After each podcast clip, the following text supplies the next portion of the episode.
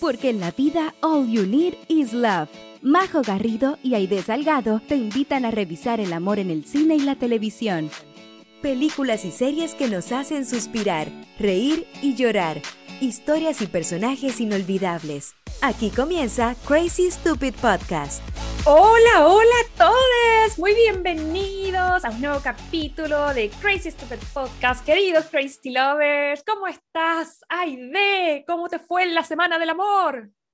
Hola, Majo, súper bien. Tuve que estar ahí haciendo regalitos para el curso de mi hija, pero como me gusta hacer esas cosas, igual la disfruté. No fue tanto sacrificio, pero la pasamos súper bien los cuatro hicimos una pequeña convivencia, convivencia se le dice.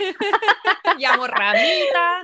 ramita, claro, suflito, no, no. Hicimos como una reunión los cuatro juntos en familia, así que nada, pues la pasamos súper bien, ahí compramos globitos para ponerle más color a la cosa. Mm. Así que estuvimos ahí regaloneando los cuatro. El domingo pasado les anunciamos eh, básicamente la película que íbamos a estar revisando hoy, que a mí me tiene, pero hay de entusiasmada a nivel un millón. Eh, si bien es del género de las comedias románticas, también es un poco diferente porque es una, es una rom-com, pero también es una parodia a, eh, al género, pero desde una, desde una mirada muy linda, siento yo, desde el cariño. Y estoy hablando de la película del año 2019 del director Todd Strauss, ¿Es it romantic o no es romántico, Aide, querida? ¡Qué felicidad!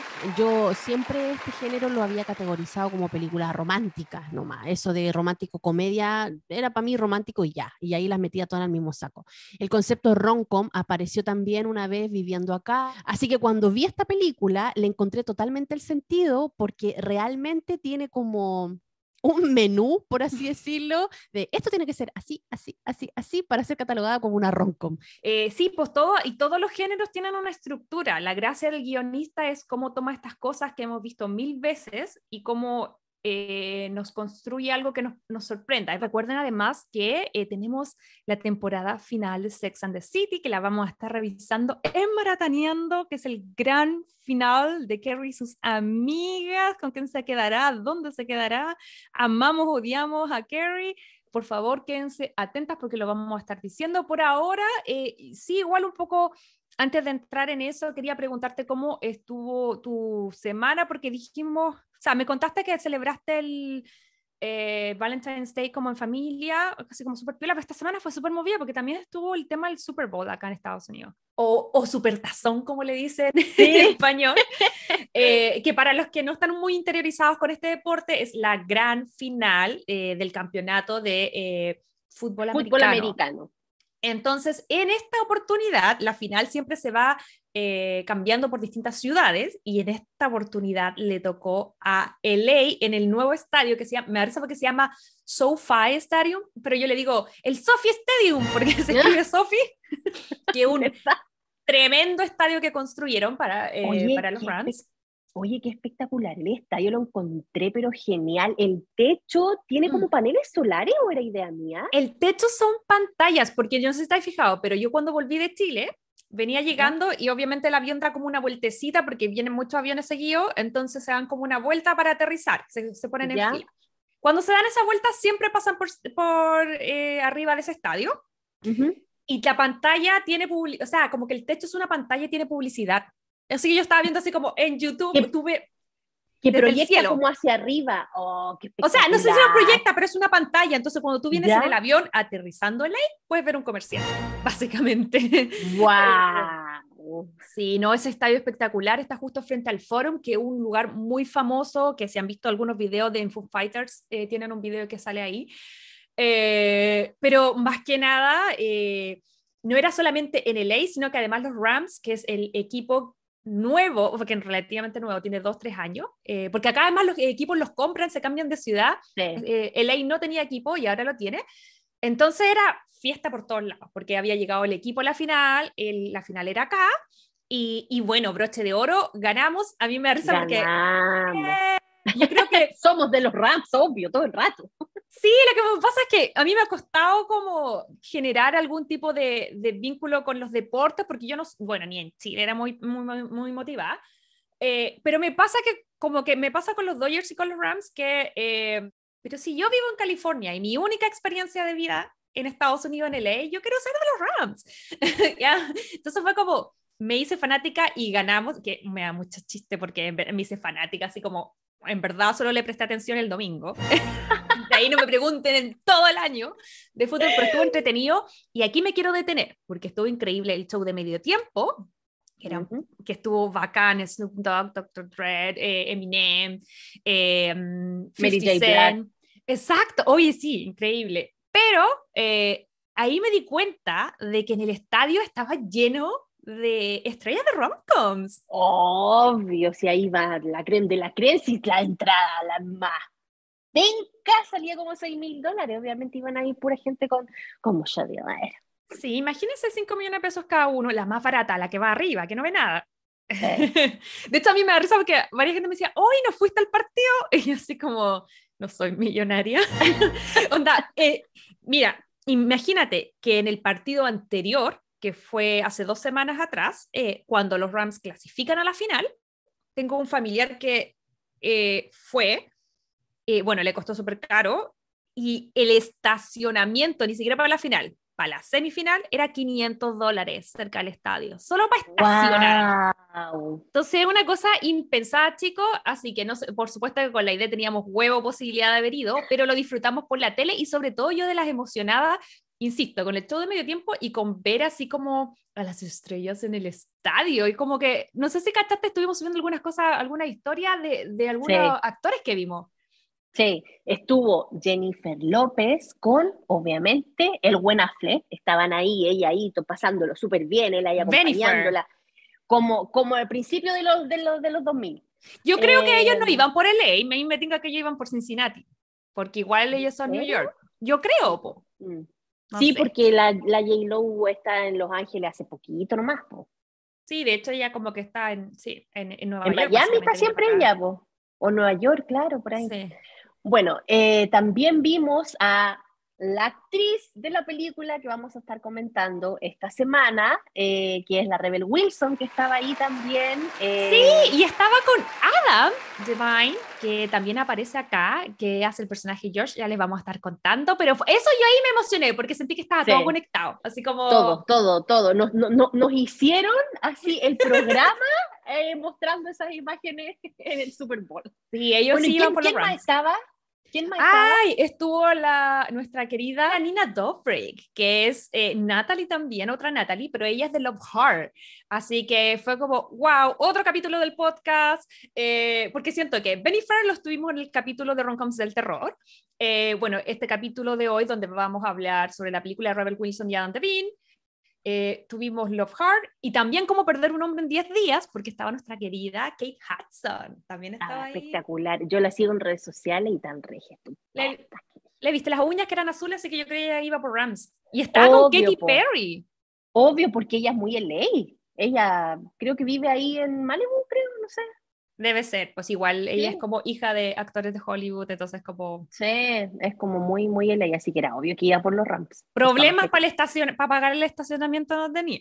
No, no problema ella, por Dios. Oye, pero igual fue entretenido, por lo menos acá en el ya uno no, no, no, no, había ninguna posibilidad de ver el partido, pero por ejemplo, yo vi pasar los aviones que pasaron en, en la apertura, pasaron por, en, por, por arriba de mi casa y también una vez que terminó fue como fuegos artificiales, como que escuchaba ya la gente. Sí, y la gente como que Ah, bueno, es que la gente tira fuegos artificiales, porque ellos ya habíamos hablado de eso antes, que los gringos son pero así locos y en teoría están prohibidos, pero 4 de julio, Año Nuevo, lo que o, ganan los Dodgers, ahora ganan los Rams, ¡pah! de repente todas las casas tiran fuegos artificiales. Entonces, Oye, pregunta, ¿a cuánto estáis tú del estadio más o menos? Yo creo que estoy como una media hora. Ah, estáis cerca, po. Sí, porque mm. redondo subes por 405 y ahí en Inglewood, que además era, esa era otra cosa, porque Inglewood es como un, em, es como un barrio muy mítico de ley donde nacieron todos los raperos. Yo cuando sonaban yo sentía que era como si escuchara, como que veía a los gringos cantar y igual me puse a bailar, así como porque escucho hip hop en la radio el, cuando voy manejando. y, mm, pero eso lo hago solo de que vivo en LA, no me pregunten nombre ni nada, porque en verdad de hip hop no cacho, pero como que hay una radio sintonizada y me gustaba. Pero sentía que cuando veía a John como rapear y como cantar las canciones, sentía que era como cuando uno canta cuando el juego se hace verdadero, cuando el juego oh. se hace verdadero, el juego, el juego. Porque era como tiro de gracia, obviamente versión LA, pero era como esas canciones que uno canta cuando chico, muy millennial, eh, y de repente cantarla así. De hecho, John me dijo, cuando yo era chico, siempre me quejaba de que por qué miércoles estaba los Rolling Stones, que era música para mi papá, y aquí estoy, on fire con Snoop Dogg. Oye, ¿sabéis qué? A mí me trajo recuerdo escuchar a 50 Cent porque la canción, obviamente, me lleva a mi época universitaria, Valparaíso, el Bar La Torre, bailando ahí todo. Ahí, ahí deja calleja, pero hasta abajo. calleja total, todo el rato. Así que también me trajo recuerdos. Sí, estuvo bueno, estuvo bueno el Super Bowl, estuvo bueno San Valentine's Day, fue un buen fin de semana para estar acá. Oye, pero eh, volviendo un poco al tema del podcast, nos fuimos en volada porque estábamos contentas. Porque estábamos de la emocionada. De la emocionada, que somos fans hace una semana, pero de la emocionada. si pierden este otro año, ya obviamente no estamos ni ahí con los raps. Oye, pero volviendo un poco al, al, al podcast, hubo unas tremendas novedades el, el, día de San Valentín, pero partió así como con un terremoto. Eh, y, y, cuéntame qué pasó, Ide. Publicaron el tráiler de la segunda temporada de los Bridgerton. Y tanto como loca. Contarles que quedan 36 días para que se estrene la temporada número 2. Cada vez más cerca, cada vez más oh. cerca de ver a Anthony, mi hijito rico. Oye, este es como, este es nuestro Super Pulpo, el, el, estreno de, el estreno de temporada de Bridgerton 2. Totalmente. Sí. Oye, y bueno, viste las escenas, quería preguntarte, eh, ¿qué te parecieron? Eh, eh, no sé, ¿qué te pasó cuando la viste? ¿Sabéis qué me pasó? De que vi a la Penélope, obviamente ya todos sabemos qué papel cumple la Penélope en la serie, eh, en esta saga, entonces me gusta la actitud que tiene ella. No sé si notaste que viene como con otra actitud, como con otro aire. ¡Amo! Empieza el matriarcado, me encanta. Sí, y la reina ahí ya enviciada con la cuestión del, del famoso boletín de chisme. Y nada, pues, o sea, las escenas de cuando están jugando, de cuando el Anthony baila con la hermana de la Kate, cuando, cuando la Kate lo mira así como que, ¿qué está haciendo este con mi hermana? Así como que me encanta. Sí, no, además los personajes nuevos, eh, emocionante, porque siento que ahí esa es nuestra gran duda, porque dicen, ah, bueno, si ya te leíste el libro, ya tienes claro lo que va a pasar. Y no, porque en el mismo tráiler podemos ver que hay todo un mundo que está creando Shondaland eh, y de nuevos personajes que, insisto, no aparecen en esa historia de Julia Quinn, entonces muero por ver cómo van a ser. Amo los como como que no sé si lo vi en el tráiler o imágenes o todo, porque ya tengo tan mezclado, pero vi algunas imágenes que mostraban eh, la relación, creo yo, de, bueno, ya lo habían contado, que va a salir eh, en, flashback, creo yo, el papá y la relación que tiene con, con Anthony. Entonces, esas cosas ya ya como que, ¡ah! temblaba. Y encima cuando vi el póster y, y, vi a Anthony, a Kate y a la abeja, chiquitita, yo así como, ¡ah! No te juro La abeja cumple un papel muy importante en este En llamas. En llamas. Oye, pero no soy la única. Igual hubo gente que nos mandó eh, algunos mensajes reaccionando cuando hicimos el tráiler. Eh, por ejemplo, Carol Saavedra dice, me encantó, es que amé ese libro. Sí, de hecho yo debo reconocer que es uno de mis libros favoritos. Con la Majo lo hemos hablado un montón de veces. Mi historia favorita siempre ha sido la de Anthony, la de Majo es la de Benedict, que es por un beso. No, no te doy mi corazón. Te doy mi te corazón. doy mi corazón, disculpa. Te doy mi corazón. Em, por eso me gusta mucho esta temporada porque es una de mis de, de mi favorita y la que más quiero. Y aparte que me encanta el personaje de Anthony, yo lo entiendo totalmente, entiendo por qué así. Ah, pero bueno, ahí en la serie lo van a explicar mejor y genial. ¿Sabes qué me pasa? Y lo que más me da como ansiedad es que comparto tu sentimiento y siento que hemos estado todo el año diciendo que, que queremos a Anthony y toda la gente dice como, pero ¿por qué si solamente al ver la temporada 1 eh, Mm. claro, yo también me caía mal Anthony ahí. Entonces, como que siento que al fin la gente va a ver por qué queremos tanto a Anthony. Porque a mí también es mi segunda de, de mi ranking de, de libros de Bridgerton. Te doy mi corazón el primero y el segundo es El Visconde que me amó. Es una historia maravillosa. Es que la primera temporada nos lo deja muy bien parado en realidad, pero, Sí, pero claro, yo creo que esta segunda temporada se va a robar, como lo he dicho otras veces, el corazón de todos. Así es. Además, esto es lo más entretenido y aquí los queremos invitar a todos Crazy Lover. Es la previa. Nos subimos al tren muy tarde el año pasado, pero ahora no. Ahora estamos fire, así que no se pierdan. Vamos a estar todo el mes eh, con pequeños detallitos, con actividades, ya les vamos a ir contando, pero la idea es que juntas nos vayamos, eh, mm, no sé, aguantando la histeria por este estreno. Así. Conteniéndonos, Sí, así que ahí la ansiedad. muy, muy atentos con el tema Bridgerton. Oye, querida, pero no solamente de Bridgerton es este podcast. eh, yo creo que ya es momento un poco de entrar a la película que nos convoca, que, insisto, pasando de la euforia de Bridgerton a la euforia que yo en lo personal tengo por No es romántico. Es una película que yo, yo desde que hicimos este podcast quería hacer, pero la estaba como guardando. ¿Te acuerdas que te dije, no, esa hay que hacerla para Valentine's Day? Sí, porque siento que es demasiado bonita eh, y, y como que es muy la esencia eh, de lo que este podcast busca, que es en el fondo homenajear a las romcoms, también darle algún tipo de crítica, pero siempre desde el humor y siempre desde el comfort food. Así que esta película, Isn't It Romantic, o No es Romántico del 2019, del director Todd Strauss, eh, del guionista Erin Cardillo, Dana Fox y Katie Silverman, y por supuesto de los protagonistas que a mí me encantaron, Rebel Wilson, eh, quien interpreta a Natalie, Liam Wentworth, que es Blake, eh, Liam, hermano de Thor, ex de Miley Cyrus, Adam Devine, que es Josh, un conocido también de Rebel por Pitch Perfect, y por supuesto Priyanka Chopra, Jonas, quien hace de Isabela, eh, que bueno, ya todos sabemos que es espectacular, modelo, ex Miss Mundo, actriz, eh, señora de Nick Jonas, y que acá es un personaje también muy divertido. ¿Qué te pasó a ti Aide, con esta historia? no la había visto y me encantó que la recomendaras para que comentáramos en este podcast. Eh, fue una película que me causó mucha risa, también me llevó a recordar todas esas cosas que me gustan de las comedias románticas. Así que nada, yo creo que, o sea, pasé un momento muy agradable viéndola. Y también nosotros subimos eh, un tráiler cuando los invitamos a, a- a que revise la película que vamos a estar hablando. Y tenemos dos personas que nos dijeron que amaban la película. Uno es Reyes del Drama, que decía que le encanta, y lo otro es. Vainigua, vale. Y el es otro es vainilla, pero vainigua. Sí, Vainigua dice, amo esta peli. Así que si nuestros Crazy Lovers le encanta, yo creo que ya es un éxito.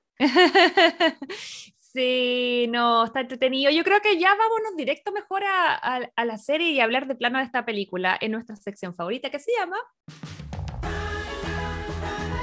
El resumen de mi mejor amiga.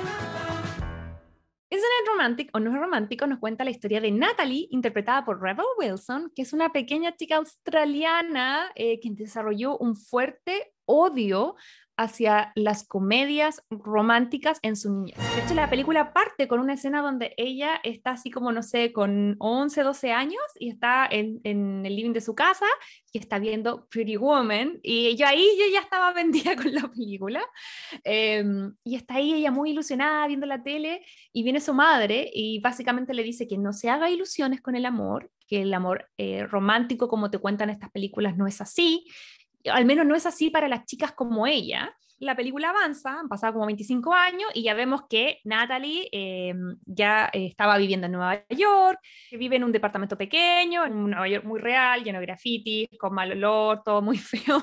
Sus compañeros le ignoran pese a ser muy talentosa y tiene dos amigos. Whitney, que es asistente que se pasa todo el tiempo viendo romcoms, que está interpretada por la actriz Betty, ay, no recuerdo el apellido, pero es la chica de Glow, es Liberty Bell en, en Glow. Y George, interpretado por... em, eh, Adam Devine, que es un simpático arquitecto que le invita constantemente a salir, eh, pero ella está como tan cegada eh, con respecto al amor que no lo nota.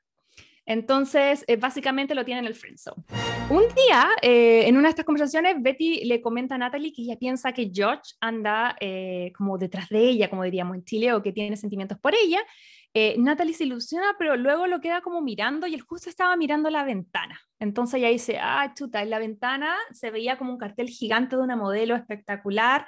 Entonces como que clásico, eh, Natalie en vez de preguntar o hacer algo, ella asume que es el tipo de mujer que le gusta a George y que en realidad no, no hay ninguna posibilidad, así que básicamente eh, dice que no, que se niega el amor. Y Betty le dice, que si ella fuera más abierta a las personas, eh, como que les diera más espacio en su vida, también eh, probablemente gente entraría a su vida y estaría como más abierta en el amor. Entonces la, la Natalie se queda con esa cosa dando vuelta en la cabeza. Y, bueno, se va. Pues, y en el metro le pasa que un tipo le empieza como a hacer ojitos desde otro vagón. Entonces uno piensa al tiro así como, ay, ya, esta es la meet cute, ¿cachai? Como que se van a conocer y, y, todo bien. Eh, sin embargo, em, cuando él se baja del metro y, piensa que se van a conocer, él básicamente eh, le intenta saltar. Es como algo súper nefasto, ella se empieza a defender, le trata de quitar la cartera. Y en esta situación, eh, en este forcejeo, ella pierde el equilibrio y se pega contra un poste o sea, no era un poste, era un fierro de estas vigas que son para sostener la, la, ah, las, construcciones y se da el medio chancacazo, la pobre. Sí, es verdad. Así que después de eso, eh, vemos que ella despierta y ahí eh, creo yo que ese es el punto de inflexión de la película donde ella despierta en un hospital y eh, despierta en una realidad paralela que hasta el final de la película no sabemos si está muerta, si está en el limbo, si está en coma, si se lo está imaginando, no tenemos idea, muy a lo Lost, eh, pero de ahora en adelante todo va a cambiar en esta película porque em, ella despierta en un mundo, ay, qué maravilla, despierta en un mundo donde todos los hombres son apuestos, son simpáticos, se fijan en ella, me parece porque el doctor se llama Handsome, el policía se llama Handsome, es como todo así como muy espectacular. Entonces ella se despierta dice, ¿qué te pasó? Le cuentan que tuvo un accidente y, se, y básicamente sale del hospital y se va. Em, lo primero que nota es que eh, su barrio ya no estaba como típico barrio de Nueva York, sino que estaba así como Notting Hill. Era así como todas las, las, paredes pintadas de colores, lleno de flores. Las flores por todos lados y el olor cuando ella dice, oye, esto huele a flores, huele, huele a, a mierda como siempre. Sí, es que eso es que hay que destacar, o sea, la actriz hace un papel increíble, eh, es muy chistosa, entonces tal vez estas cosas cuando las contamos algo más, pues, pero si pueden verla, la Rebel tiene una salida impresionante, muy, muy carismática. Bueno, cuento corto, ella, eh, sé que, claro, se va a su casa, pero ojo que antes... Eh, se da cuenta de que no tenía sus cosas, entonces el doctor le dice, mira, no sabemos dónde está tu ropa, pero puede ir a objetos perdidos y sacar algo para ponerte. Entonces muy gracioso porque ella sale y sale vestida como Julia Roberts en Mujer Bonita. Pretty Woman, se ve igual con su gorrito, el vestido, todo espectacular. Sí, y ahí son esos guiños, porque al final esta película eh, no sé si lo habíamos dicho antes, pero al final este es un regalito para todas las fanáticas de la romcom. Van a ver que en esta película hay una serie de guiños explícitos a propósito a todos los clásicos. Em, y eso es lo agradable, pues ir reconociendo situaciones. Ah, mira, esto era de Pretty Woman, esto era de eh, cuando Harry conoció a Sally, que está muy entretenido. Bueno, la cosa es que ella eh, sale así, pone un... Ah, porque a todo esto ella había dicho eh, que como que las comedias románticas siempre las minas eran como, como muy torpes. Y la gente piensa que eso es sweet. Y yo les diría que esas personas tienen distrofia muscular, porque como, ¿por qué se caen tanto? ¿Por qué se tropiezan? ¿Por qué se caen? Y ahí estaba haciendo un guiño totalmente a, yo me acordé de mi simpatía, cuando la tipa iba saliendo así como toda arreglada y se cae, y siempre como que se caía ah. porque era muy torpe toda la razón. Eh. Yo, yo sabéis con qué me acordé, porque bueno, ella va saliendo del, del, hospital pone un pie en la calle y se cae y, se, y justo frente a una limusina que casi la atropella y yo sentí que era calcado a como Charlotte conoció a Troy. Totalmente, totalmente. sí, entonces era gracioso porque claro, se baja de esta limusina y viene Blake, eh, que está interpretado por el actor australiano Liam Hemsworth, que era el hermano de del actor de Thor, que es Chris, y, bueno, el ex de Miley Cyrus. Él lo habíamos visto en un par de escenas atrás, que era el cliente de la oficina de Natalie, donde no había prestado mucha atención a ella. Sin embargo, en esta instancia él queda así como onda flechado, loco por ella, como que la mira y es como ¡ah! corazones. Y esa parte me da demasiada risa porque es como, me encanta cuando le dice así como, ¿estás sintiendo lo que yo estoy sintiendo? Sí. Y ella, no, no te conozco. como, como riéndose un poco de las meet cute que son siempre, y, aprovechamos acá de, reforzar el concepto, las meet cute son ese momento como medio entre tierno y torpe y raro, como una historia simpática de cómo dos personas se conocen y como que se enamoran. Como enganchan, como enganchan en realidad. Claro, por ejemplo, el Meet Cute en PS I Love You sería cuando em, ellos se conocen, eh, cuando ella estaba perdida, eh, con el mapa y el, el, ayuda y después se van caminando por las cosas de Irlanda. en eh, Notting Hill es cuando chocan y le da vuelta el, el, vaso, jugo naranja. el jugo naranja, porque antes habían visto el, en la librería, pero no había sido, creo que ese fue el meet cute de ellos, cuando le da vuelta el jugo En 500 días con ella, es cuando suben al ascensor y hablan de, de los Smith. Bueno, básicamente eso era lo que hacía como alusión en esta, en esta escena, entonces muy gracioso, y bueno, y él le ofrece a como ayudarla, llevarla a su casa, se va en limusina y ahí es cuando ella llega y ve como todo increíble. Y me pasa que eh, creo yo que unas, hay millones, bueno, hay millones de partes favoritas, creo que todas son mis escenas favoritas. Pero cuando ella llega y entra a su casa, que nos había mostrado en un principio de la película, que era un loft muy pequeñito, eh, porque está, eh, Nueva York es carísimo, tenía un perrito que estaba así como todo sucio. El perro nunca la pescaba, así como sí. En cambio ahora llega, se baja y el barrio está espectacular y entra a su casa y vive como a lo Carrie Bradshaw, siento yo. La casa que... todas soñamos, chiquilla. Yo creo que no hay ninguna que escuche este podcast que no vea esa casa y diga, ay, qué fea. O sea. Sí, yo no soy tanto por el verde mentita, pero... Ah, bueno, los colores los podemos conversar, pero que pero hay una casa con ese espacio, con ese, con closet, con esa cartera, esos zapatos. Ah, y, con ese, y con ese refrigerador lleno de helado. Oh, ¿verdad? Con el sabor que queráis. Oh, maravilloso. Entonces, me encanta porque ella entra y dice, hay algo mal, no sé qué, después ve a su perro y su perro, ese es otro cliché también, porque lo podemos ver que si yo en Legally Blonde, que siempre las protagonistas tienen como un perrito chiquitito, súper cute, entonces me da risa porque su perrito que creo que se llama Braxton, no estoy segura, o Dexter o algo así, al principio lo muestran hasta como feo y cochino y ahora está así como pomposo, como la peluquería. Oye, pero no, mira, yo por lo menos me declaro una, una mujer de que cuando veo que está todo muy perfecto, todo muy eh, tranquilo, me, digo, algo pasa acá. Me da desconfianza. Porque de verdad es como que, no sé si a las mujeres nos cuesta creernos el cuento de que nos merecemos lo mejor en el mundo, pero cuando está como todo muy perfecto, yo digo, algo va a pasar y va a quedar la cagada. Así como que no puede ser todo tan perfecto. Así es como Natalie se siente, entonces me da risa porque llama por teléfono. Em, como al 911, que es como este número de emergencia, y esa es mi parte favorita, y yo recordaba los diálogos, pero de memoria, en esta parte, que me encanta porque llama y dice, eh, dice 911, una emergencia, eh, ¿cuál es su emergencia? Y él dice, no, lo que pasa es que llegué y mi departamento está ultra grande y es precioso y tengo un closet gigante y todos los zapatos de marca me quedan. Eh, y, y, no me acuerdo qué más le dice, y la, y la tipa de, de, como el operador le dice así como, tu emergencia es que tu closet es muy grande y tu departamento muy bonito y que todos tus zapatos te quedan. Bye. como que me da risa esa parte. como, chao. Que está ahí como, y, y eso es muy entretenido porque ella, no recuerdo si antes o después, pero en algún momento también llama a George para decirle, hay algo aquí que está mal, y él así como, no, tranquilo, está todo bien, está todo bien.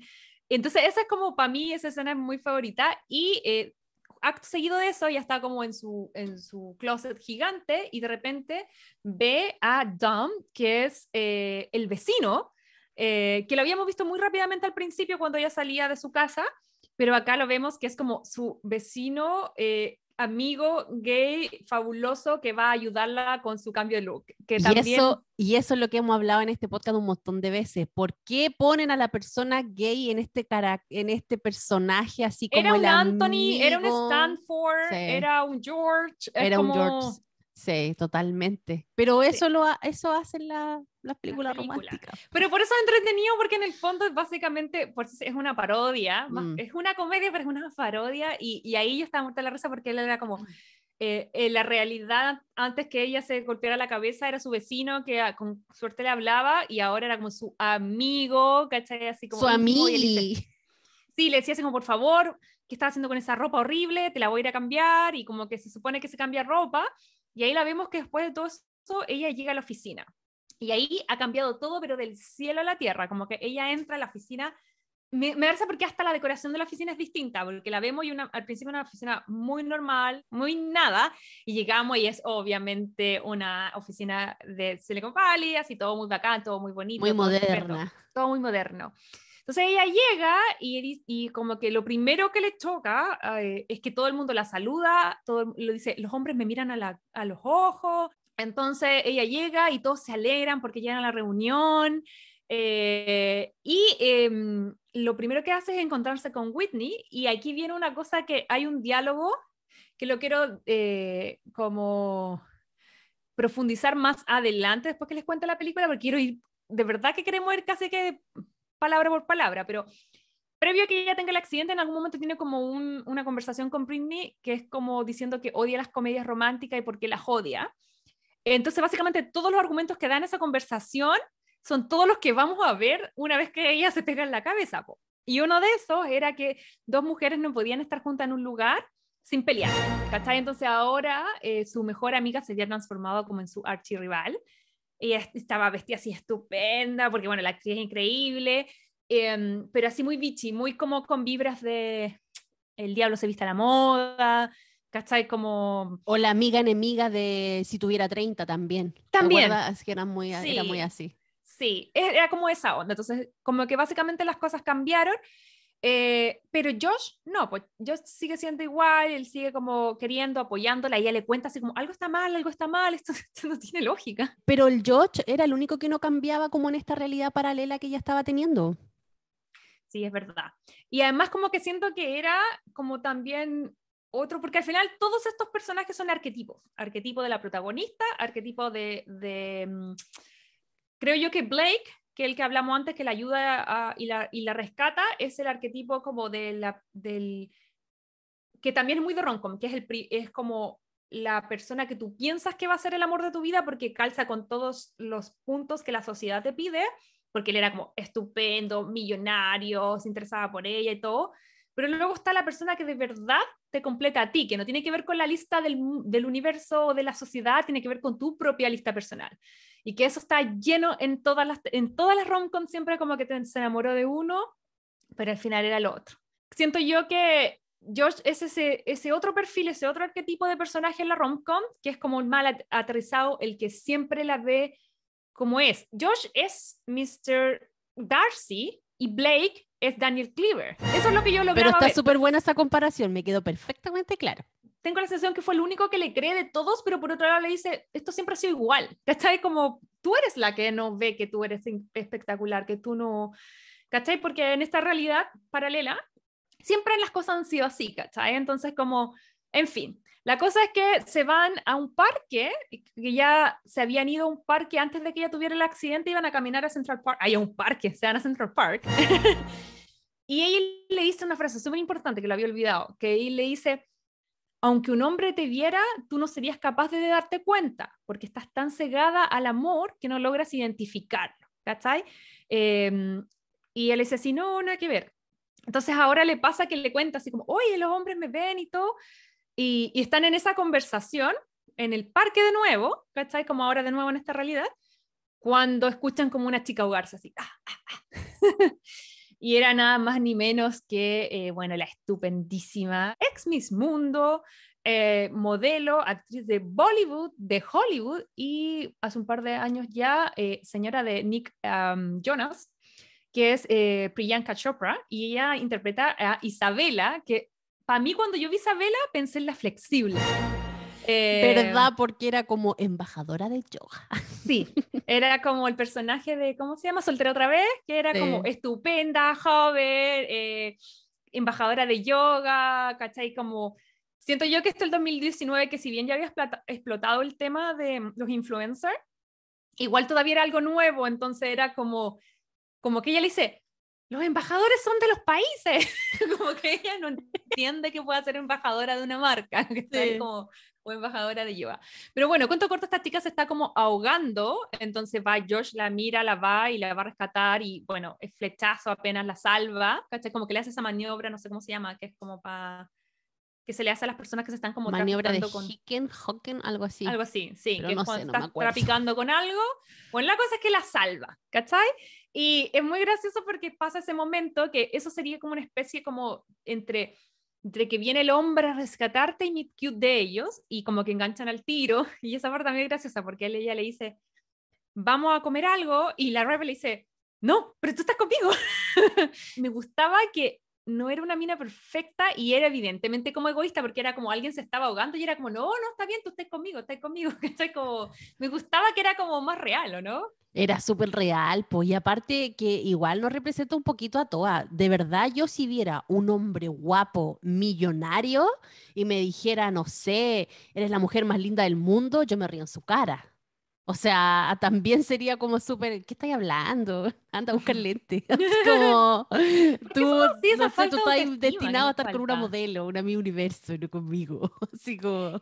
Qué heavy eso, ¿sabes? Como que siento que uno siempre se tira para abajo, no sé por qué, no sé si... Sí, pues de hecho, de hecho yo siempre trataba como que no me gustaba, no me gustara el niñito más bonito del curso o del colegio, porque sabía que si por esas perfecciones de la vida me llegaba a tomar en cuenta, yo no iba a poder así como estar atenta a que los celos, que otras me iban a tener envidia, no, chao, paso con eso, prefiero buscarme uno normal, común y corriente, que esté como a mi altura y Qué salir de eso, heavy. ¿cachai? Y, y ¿sabéis qué pasa? Yo me acuerdo ahora viendo como esos capítulos una vez que Miranda salía como con una niña así, como con un chico muy, muy guapo, cuando sale como un detective. Yo me sentí totalmente identificada con Miranda en ese momento. A así mí me pasó como, bueno, he agotador salir con alguien guapo.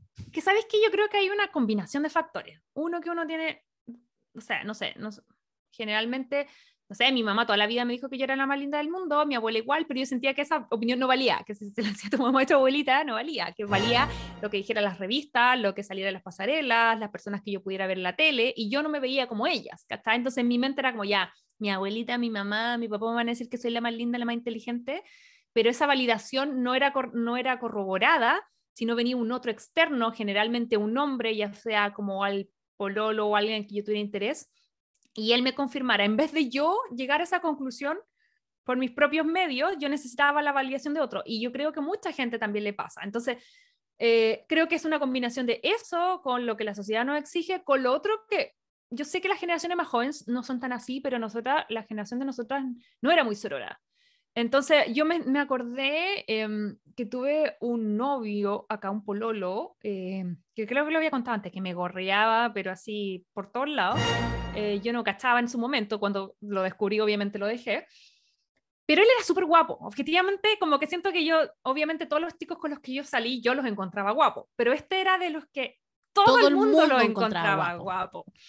Y yo me acuerdo haber estado carreteando eh, en la época de la universidad en algún pub de mala muerte en el centro, como con él, ¿cachai? Más gente y una... ah, no, miento, nosotros dos solos tomando chela, que sé yo, la tarde después de clase, y escuchar un grupo de minas sentadas al otro lado que yo caché que se lo estaban joteando, eran como cinco o seis. ¿Ya? Y lo miraban, y lo miraban, y lo miraban, y lo miraban. La cosa es que cuando una, él se paró al baño, las locas empezaban a decir, pero ¿por qué está con una mina tan fea?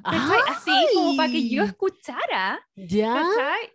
Y yo así como, guau, y después volvió, escuchó, me dijo, no, no te sientáis mal, y como que dijo, ya, está, vamos, vamos a otro lado. Y las minas estaban súper curas, jugosas, como, no sé, universitaria, ¿quién no ha estado ahí? Cura un jueves, no sé, o un martes a tal hora. Entonces yo siento que con todas esas combinaciones, obvio que uno empieza a ser un poco Natalie, en el sentido de decir, ¿por qué esta persona, este dios griego, dios eh, nórdico, casi hermano de Thor, se va a fijar en mí? Si yo te- Claro. si- ¿Cachai? Como con todas esas cosas en la mente. Y ya es Entonces, sospechoso, ya la cuestión es sospechosa. Ya la en vez de decir, ¿sabes qué? Sí, po, yo soy bonita, soy inteligente, tengo todos estos talentos y tal vez a esta persona le gustan. Uno nunca hace, muy, o a lo mejor muy poca gente lo hace. Pucha, ¿Cachai? yo, yo soy del Team Natalie, o nunca, nunca, o sea, si hubiera venido alguna vez un... Porque de hecho, yo me vine a creer el cuento después cuando ya, no sé, pues tuve 16, 17 años y recién como que me empecé a creer el cuento porque yo dije, ah, esto no es solamente físico, también es intelectual, también es de simpatía, también es de personalidad. Entonces yo empecé a, a como sacar otras cosas, ¿cachai? que era como de tener más personalidad y ser como, no sé, po, atrayente Sí. como con esas cuestiones. Pero mm, antes de eso yo siempre era típico que me gustaba un chiquillo y obviamente yo en mi vida se lo decía y trataba que no se enterara porque yo tenía más que claro que nunca me iba a pescar, po. Mm, esas cosas hay que cambiar. Y yo creo que están Sí. cambiando las generaciones eh, futuras. Yo creo que, insisto, no puedo decir cómo es crecer en otros lados porque mi única experiencia es que viví en Chile cuando en mi época formativa. Y claro, ahí también cuando hay una persona bien segura de sí misma, que se cree el cuento, también el chaqueteo es fuerte. Entonces uno como que Mm. aprende a que a lo mejor yo sé que soy súper buena en esto, pero me lo digo a mí misma. No voy por la vida diciendo al resto soy buena en esto, porque si no me van a bajar. Mm. ¿Cachai? Entonces, en fin, creo que bajo ese, ese sentido, eh, el personaje de Natalie era súper como, eh, ¿cómo se dice? Em- em, como que uno se identificaba mucho con ella. Eh, oye, pero ya, volviendo a la película, acá lo que pasa es que ellos como que conectan y, y ella, aquí viene el momento más bacán, siento yo, que es el momento de realización. Porque siempre todas las películas tienen un gran momento de descubrimiento. Entonces ella va y empieza a mirar alrededor y se da cuenta que todo el mundo como que choca, tiene un momento como, como el que acaba de ver con Isabela y George y como que se enamoran. Y de hecho ella sigue caminando y un tipo que ella como que se tropieza. El tipo como que la rescata, le dice, ¡ay, eres tan bonita! Y ella así como, ¿qué onda? Así como, ¿qué pasa? Y empiezan a caminar, a caminar. Y aquí viene el momento bacán que ella se da cuenta, mira alrededor y dice, estoy atrapada en una comedia romántica. Think I'm.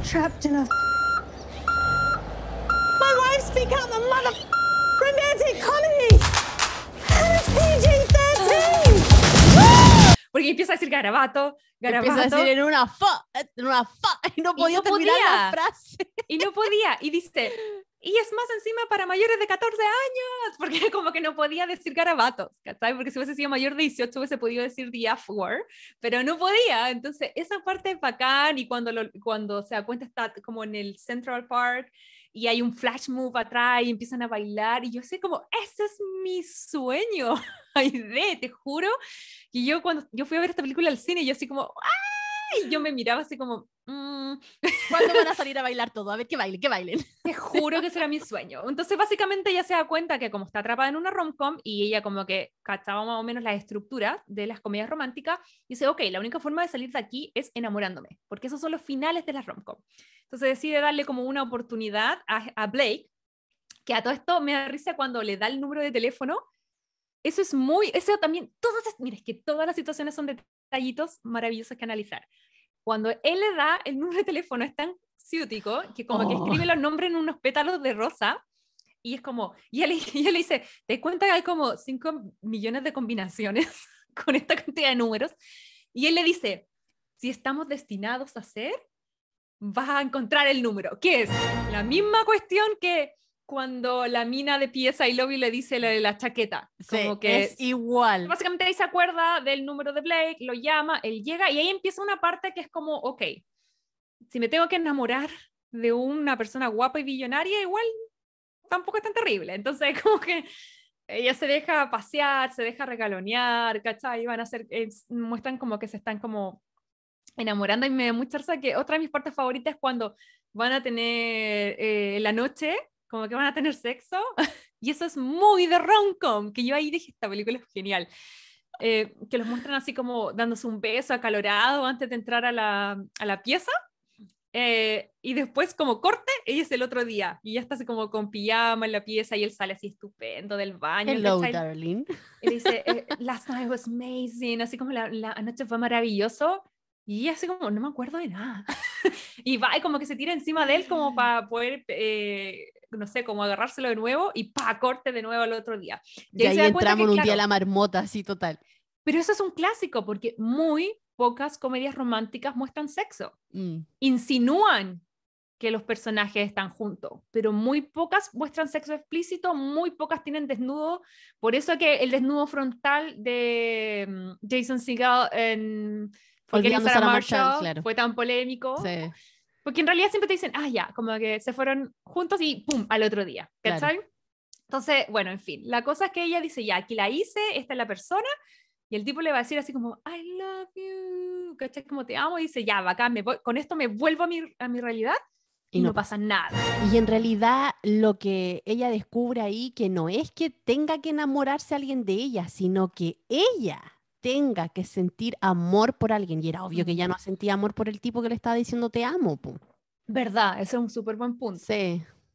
Bueno, después de eso ella vuelve a su oficina. Luego llega él, ¿cachai? Y la, mm, y la apoya y todo eso. Y ahí se da cuenta que dice así como, siempre ha sido Josh, siempre ha sido Josh, que eso también es muy de la mi mejor amigo, ¿cachai? Así como cuando ella se da cuenta, cuando que cuando está con otra se da cuenta que el amigo que siempre estuvo ahí era el que le interesaba. O esta voz en off que es como la voz de la conciencia que te va hablando y te va diciendo las cosas que van pasando. Totalmente, hay mucho, mucho guiño a esas cosas. Entonces, básicamente se da cuenta que es él y cuando le quería como decir, justo llega Blake y ahí él se va y todo. La cosa es que eh, al otro día se encuentran los cuatro y Isabela y Josh los invitan a la casa de los Hamptons. Ahí cuando se van a The Hamptons, ya es netamente la boda de mi mejor amigo. así que era- Totalmente. Toda descarada. esa escena, todo, eso- todo, todo lo que pasa ahí es la boda de mi mejor amigo. Todo el rato. es muy bacán. Entonces, básicamente... Yo ahí eh, la gozaba, ¿tú cachai? Que yo ahí estaba. Sí, yo pensé que te iba a gustar, porque además es muy gracioso, porque es evidente que es una parodia, es evidente que es la misma historia, pero como que los diálogos de la, de la Natalie son tan chistosos que igual te reencanta, ¿cachai? Bueno, la cosa es que estando ahí, ellos se dan cuenta que este fin de semana no era cualquiera, no era así como, ah, los invito a la playa a mi amigo, sino que iba a ser el matrimonio de ellos, que iba a ser como al otro día. Entonces, como ya nos dijo la idea, eh, la mejor idea, por supuesto, eh, que es tratar de impedir la boda. Siempre una buena idea tratar de impedir la boda. Sí, como, claro. un día como hizo- antes. Tuviste 800 mil años, weón, para decirle a mamá, pero no, el día de su boda la deja y la caga. Claro, entonces ella se da cuenta que es él y, y básicamente intenta como impedir la boda. Ahí también viene mucho guiño eh, la escena del karaoke, que es muy la de mejor amigo, también es muy pieza, I love you, como cuando la, la- la protagonista se cae, como que siento que hay un montón de detallitos de esas cosas. Y, eh, y básicamente ella, eh, como, había, como lo había dicho antes, todas las películas tienen una escena de persecución en cámara lenta. Entonces ella como que llega el día de la boda y es como que va corriendo en lento. Es demasiado chistoso esa parte. y, y llega y va a impedir la boda. Entonces la idea es como decirle a Josh que lo ama. Y justo cuando le va a decir que lo ama, ella empieza a hacer como un recuento en su vida, también muy típico, así como flechazo, y se da cuenta que en realidad no, no es que no amara a Josh, pero lo- para poder amar a otro, ella tenía que amarse a ella misma. Entonces, básicamente, en vez de impedir la boda y decirle a Josh que lo ama, dice, ¿sabes qué? Me amo a mí, me elijo a mí, como marry me, choose me, que es lo que dice la Julia Roberts, que también lo que dice Meredith, eh, Meredith Grey en Grey's Anatomy. Sí. Ella se escoge a ella misma y decide amarse a ella misma y que cuando ella sepa quererse, va a poder querer a otros, Mm. Básicamente. Entonces, Y yo creo que esa es, pero la lección de esta película. maravillosa. Maravilloso. Dentro del humor y la ironía ponen cosas súper profundas, pero también a la vez súper chistosas. Así que bueno, de ahí en adelante, eh, ella como que toma un auto, se va feliz, ¿cachai? Como que pum, choca y ahí despierta y despierta en la realidad. Y ahí básicamente nos enteramos que eh, lo que había pasado no estaba muerta ni andaba de parranda, sino que con el choque le había, había tenido un fuerte golpe en la cabeza y los doctores le habían inducido un coma por 18 horas. Ujú. So, básicamente todo lo que ella vivió y que vemos en la película era parte de su imaginación, es básicamente lo que me pasaría a mí o a ti si nos pegamos en la cabeza, o sea, para mí era un sueño. Y es básicamente pasó lo que ella había estado conversando con la amiga todo el día anterior de trabajo, o sea, toda, porque ella había de estado hecho, al final todo el día día explicándole por qué no le gustaban las comedias románticas y eran Ujú. todos los puntos que ella se imaginaba en su cabeza. Sí, pues es como cuando uno sueña algo que había hablado en la tarde, tuviste una conversación con alguien y en la noche lo soñáis. Claro. Exactamente igual. Entonces, bacán porque le dieron una respuesta lógica a algo que lo- evidentemente era ilógico, ¿cachai? Como que, eh, pero me gustó que igual tenía una respuesta, no era como polvitos mágicos como en 13 Going 30, sino que era como, esa era la respuesta. Así que bueno, cuento corto, ella sale del hospital, está todo feo, ella está feliz porque está todo feo, su barrio está apestoso, huele mal, su departamento es chico. Y El eh, perro lle- estaba ahí apestoso también, ¿no? Y, y- y no le hacía caso, como siempre. Exacto. Se vuelven y, y nada, por fin de la película es dos cosas. Ella vuelve a la oficina y ahora como ella se ama y se respeta a ella misma, se hace respetar también en la oficina porque ya la mandaban a buscar café, arreglar la impresora, todo, y ahí ella pone como los puntos sobre las IE, se hace respetar, le muestra su proyecto a Blake en la vida real, quien en verdad al principio la ningunea y luego pues escucha su idea y le gusta, eh, se reencuentra con la... se reencuentra con George y ahí básicamente como que le dice lo que siente y, ella- y, y ahí tiene una escena muy bonita porque eh, ella se da cuenta que cuando él estaba mirando la ventana y pensaba que estaba mirando a la modelo, se da cuenta que en la ventana lo que se veía era el reflejo de ella, de Ay, Natalie. me encanta. Yo creo que esa es mi escena favorita, esa película. Me encanta. Sí, sí, él siempre la estuvo mirando a ella. Él desde el minuto uno siempre manifestó cosas, pero como ella estaba como blind to love, que le dice él, que es como ciega hacia el amor, estaba cerrada hacia el amor, nunca lograba ver, ¿cachai? Que estaba esa persona ahí. Así que básicamente insinúan que el sentimiento es mutuo, que probablemente de ahí en adelante van a hacer algo, y ella como que se va a buscar un café, se toma un, un, un ascensor, y justo abajo llega como corriendo Whitney, y Whitney le dice así como... eh, pese a que tú odias las comedias románticas, finalmente tu vida ha sido un poco una comedia romántica, porque al final estás con el chico que quieres, estás realizada en el trabajo y te amas a ti misma y eres segura de ti misma. Y eso siempre es el viaje de una persona en una comedia romántica. ¿Cachai? Y después de eso es como, yes, y termina obviamente la película con un flash move, con todo el cast bailando, Bailando. cantando, con Liam tocando así como eh, un saxofón súper sexy. Con Y el para mí- viento, así como con la camisa Por abierta. favor, vean esta película, es la gloria para la gente con nosotros. Y bueno, eso es básicamente el final de ¿Isn't it romantic o no es romántico? Aplausos para esta película. ¡Bravo! Ay, de querida, ¿qué te pareció? Yo, yo sabía que me gustaba y la amaba, pero quiero saber qué te pareció a ti. Me encantó, me encantó, me encantó, me encantó, porque me hizo reír, me hizo reírme de lo que me gusta también. Eh, encuentro que mm, la, ay, ¿cómo se llama la actriz? Espérate. Rebel. Wilson. Encuentro que la Rebel Wilson lo hace súper bien, me siento totalmente identificada con ella. El chico con el que se queda tampoco, el terrible guapetón, como que siempre te ponen en todas las comedias románticas, como súper normal el Ujú. trabajo que tiene es súper normal, la amiga que tiene es súper normal. Entonces, como que al ser toda su vida tan normal a los ojos de nosotros, eh, me hace sentirme identificada totalmente. po. Y a pesar que es una película de género livianita y todo, como siempre digo, te deja la enseñanza, pues, y la enseñanza es, quiérete primero a ti misma. O sea, si tú no te Ujú. quieres a ti misma, es súper difícil encontrar a que alguien te quiera. Sí, es verdad. A mí me pasó que esta película creo yo que me gustó mucho en su momento. Bueno, primero porque sentí que rompía el molde. Son los mismos ingredientes y literalmente están diciendo, voy a hacer pan y voy a usar harina, voy a usar, qué sé yo, mantequilla, ¿eh? voy a usar sal, pero eh, la forma en que te, eh, te entregan el pan es divertida, es distinta, ¿cachai? Entonces eso a mí me gustó.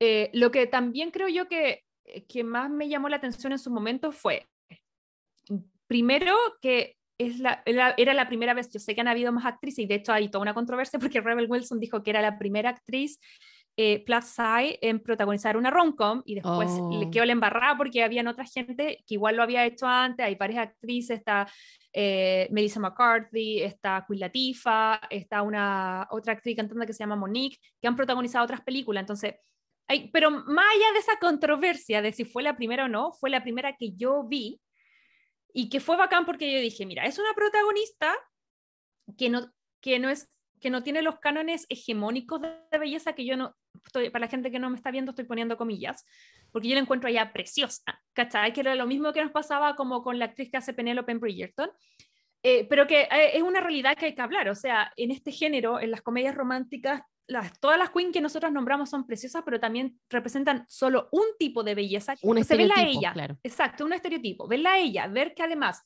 no era gringa, que era comediante, que tenía 38 años cuando grabó esta película. ¿Cachai? O sea, no era la super niña jovencita, flaquita, actriz de moda, sino que si bien los dos actores como más secundarios que son Liam y Priyanka sí tienen una belleza como, eh, como tradicional por la sociedad, no tradicional en general, em, en el fondo había como un casting más diverso, acusaba que las películas generalmente no hacen. ¿Cachai? Que tener como un casting, entre comillas, más diverso. eh, y, y me pasaba que, pese a que eran como, como, de, como protagonistas distintos, ella me gustaba por lo que hablamos antes, que no era solamente que ella fuera una actriz plus size, era que era una actriz que era como chistosa y que las salidas del personaje era, era medio egoísta, era medio un poquito egocéntrica, era medio cerrada, ¿cachai? Pero eso también, lo que hablábamos antes, no me identificaba. Ella lo hace increíble y además, Rayé fue la primera vez que yo descubrí a Rebel Wilson porque antes de eso yo no había visto, ni- hasta la fecha nunca he visto ninguna Pitch Perfect, así que si alguien quiere venir acá a evangelizarnos con esa película, yo estoy abierta. Nunca las he visto porque tampoco. no sé, pero, pero en el fondo por algo son tan exitosas que yo creo que ahí es donde sale Rebel Wilson y, y, mm, y Adam. Bueno, y el tema es que ahí caché que esta loca es súper bacán. De partida su historia personal, no sé si cachai que ella, em, bueno, era, era australiana y todo, o sea, es australiana, pero ella estudió otras cosas, estudió matemática, era embajadora de Australia, como de juventud de Australia en, en África, como haciendo trabajo voluntario y cosas así, y estaba en esa, como en sus 20 y algo, cuando le agarró en África malaria. ¿Cachai? Y le dio un, así como unos cuadros de fiebre horribles y empezó a tener alucinaciones. Y ella se vio ganando un Oscar y siendo actriz. No te ¿Cachai? creo. Sí, Tuvo como una, Mm. tuvo una epifanía entonces. Claro, entonces ella despierta de este sueño con malaria, o sea, este sueño por la malaria, se devuelve a Australia y deja su carrera como de como más de matemático y, y se va a, mm, a la escuela de actuación y bueno, empieza a, hacer, eh, a salir en programas de televisión en, en Australia y luego a través de una beca de, con Nicole Kidman, que no era como porque la conociera, sino que porque Nicole Kidman tiene como una beca para llevarse actores australianos a, a Estados Unidos. Ya. ¿cachai? Como para ayudarlos a dar una oportunidad allá. Ella se ganó esta beca, se fue a Nueva York en el 2003 y ahí empezó a salir de a poquito, de a poquito, de a poquito, y ya viene su consolidación. Yo creo que esta es la película, si bien ya había hecho a Fat Amy, creo, Fat Amy creo que es el personaje de ella en, en eh, Pitch Perfect, ya ella estaba como más consagrada, había hecho Bridesmaids, How to Be Single, pero eh, esta es como su primera película que es producida por ella, no escrita, pero producida por ella, se nota porque hay auto- actores australianos y, y no sé, como que siento que como que descubrí el personaje de ella que no, no había enganchado porque yo las otras películas las había visto como, como en personajes que eran como muy de decir como garabato y cosas así y mi humor en lo personal no de vieja chota pero no engancho mucho con eso entonces en otros personajes no había no había enganchado tanto con ella ¿cachai? Como que de tirarse chancho y feo y cosas así que es muy humor gringo eh, en cambio acá como que la vi, eh, fue la primera vez que la descubrí como actriz. Entonces ahí me encantó. Y, y bueno, ella ha sido como una serie de controversias porque yo no sabía, pero ella declaró que mientras estuvo haciendo los, los papeles de en Pitch Perfect, como su personaje eh, era parte de, de su personaje el que tuviera cierta cantidad de peso, ella tuvo que pagar, como estuvo un contrato como de 7 u 8 años donde no podía bajar de peso. Claro, Eh, pues siempre te amarran como a, esa, a esas cosas. mm. Y Hollywood le prohibía, entonces fue como, uh, toda una controversia de saber qué tan, um, eh, eh, ok estaba eso, ¿cachai? Tanto como para arriba o para abajo, que, que, que te hagan bajar de peso o que, o, que no, o que te prohíban bajar de peso, o sea, es eso eh, algo que se puede hacer o no, fue como muy heavy. Y ella- ahora ella que salió ese contrato, ella tuvo una baja importante de peso que todo el mundo pensaba que era como porque salió ese contrato, pero yo vi una entrevista de ella y decía que habían dos cosas, o sea, anda, no lo hacía por contrato, pero también eh, porque no tenía una vida saludable. Ella decía que tiene, no sé si tiene o tuvo problemas de, de forma comer emocional, ¿cachai? Cuando tenía problemas ella Ah. comía. Ok. Entonces eso lo- se trató su ansiedad, se trató sus cosas y bajó un poco de peso. Y por el tema de, de que quería ser mamá, y tampoco le había funcionado mucho y le habían recomendado que bajara de peso. Entonces, como que ella estaba en un viaje así, no sé, me pareció que yo me la imaginaba como una actriz muy simple, una comediante de chistes de peos, ¿cachai? Y chanchos, y pasea como, esta loca es una mina bacán y súper profunda, ¿cachai? Y tiene un montón de cosas. Entonces yo amé a la película y amé a la actriz, ¿cachai? Yo a la Rebel, yo la tenía como la, a la misma altura de la Amy Schumer. Sí, Como que también. pensaba que eran igual, así como que no, estas hacen más o menos el mismo, el mismo tipo de película, humor y todo, pero no, son, son totalmente distintas, totalmente distintas. Así que Sí. no, creo que, no sé, pero parece que es primera vez que veo una película de ella, no estoy segura. De prota ah, puede ser. Yo, yo sí la había visto como secundarias porque salen un montón. Hay una, eh, creo que la última que había visto antes de ella se llama, que es una temática nada que ver, pero que está interesante de ver, que es Jojo Rabbit. ¿La viste tú? Ay, sí, sí la vi, ¿verdad? Ella, Ella era la, la la- profesora nazi. ¿Verdad? ¿Te acordás que la había visto. Sí, no, Sí. Jojo Rabbit sí la vi, sí la Sí, vi, que- ¿verdad? Tienes, tienes toda la razón. Yo no he visto Bridesmaids o How to be Single. Yo feliz las vería todas en el podcast. No sé si la gente en la casa eh, las conoce o no, pero tiene una serie de, de comedias románticas bien chistosas. De hecho, su rol es de comediante. Y yo creo que lo que hace más interesante esta película es eso, que, que si bien tiene humor, también tiene crítica, es como, no sé, como, no quiero decir humor inteligente, para no ser así super, no sé qué, pero me gusta a mí el envoltorio de, de- de cómo nos presenta la crítica al género, pero de una forma chistosa. Me retracto, sí la había visto antes en una película, por eso no, no, no, no me era ajena su, su actuación. La vi en eh, Una noche en el Museo 3, Ah, sí. que ella sale como la guardia del museo en, en Londres. Sí, es Sí, ahí graciosa. también ella actúa muy, muy bien. Me gusta mucho ese papel. Oye, pero además de Rebel Wilson, yo creo que una de las cosas que, que más a lo mejor les eh, le llama la atención, o sea, por lo menos a mí me llamó la atención, fue el tema de la referencia a la rom-com. ¿Cachaste? Que, ¿Qué te pareció a ti esa escena cuando parte y vemos a la mini Rebel viendo Pretty Woman? ¿Sabéis qué me pasó? Eh, yo, yo, yo me fui como más en la profunda y obviamente entiendo su nivel de, mm, de, ¿cómo se llama? De poco quererse y de baja autoestima, porque que un papá Mm, te diga tan fríamente que supuestamente es como la persona que más te tiene que hacer barra en la vida, eh, te diga eso, eh, claro, o sea, le quita la autoestima a cualquiera. po. Y a mí me pasó que hay un ejercicio muy, no sé si pequeño, pero a mí me, me impactó harto, que la- ella está viendo Pretty Woman y está feliz, está sentada así como en el living y está como cantando y bailando la canción de Pretty Woman y llega la mamá y le dice, oye, para de ver eso, bla, bla, bla. Y él le dice, em, tú no eres Julia Roberts, eso no te va a pasar a ti. Y la niñita le dice, ah, no. Mi sensación fue como, esta niña estaba feliz, estaba contenta, tenía una buena relación con ella misma, ella se veía proyectada en Julia Roberts. Ella no veía las diferencias de, de que a lo mejor no se veía físicamente como Julia, ella veía a una, era una niña viendo a una mujer e imaginándose cómo podía ser ella en el futuro. No la estaba viendo de, de si era alta, perfecta, si era actriz de Hollywood, de cómo se veía. Y en cambio la mamá, que ya era como más adulta y a lo mejor tenía experiencias de vida, a lo mejor no le ha ido bien en el amor, es ella, eh, y, y básicamente, sin- según yo, eh, eh, representando a la sociedad, quien le, le mata ese momento, como que yo siento que en ese diálogo yo vi el momento en que ella se quiebra, el momento en que su autoestima se pierde, en un pequeño diálogo súper cortito, pero súper importante porque siento que representa un montón de gente. Sí, po, es lo mismo que estamos criticando hoy en día en esta era donde dicen la típica frase de Disney me cagó la vida. Así Mm. porque, no sé, po, uno, o sea, por lo menos nosotros somos de la, de, de- de la generación que crecimos escuchando el cuento de la Cenicienta, la Blancanieves, que iba a venir el príncipe a salvarme y no sé qué.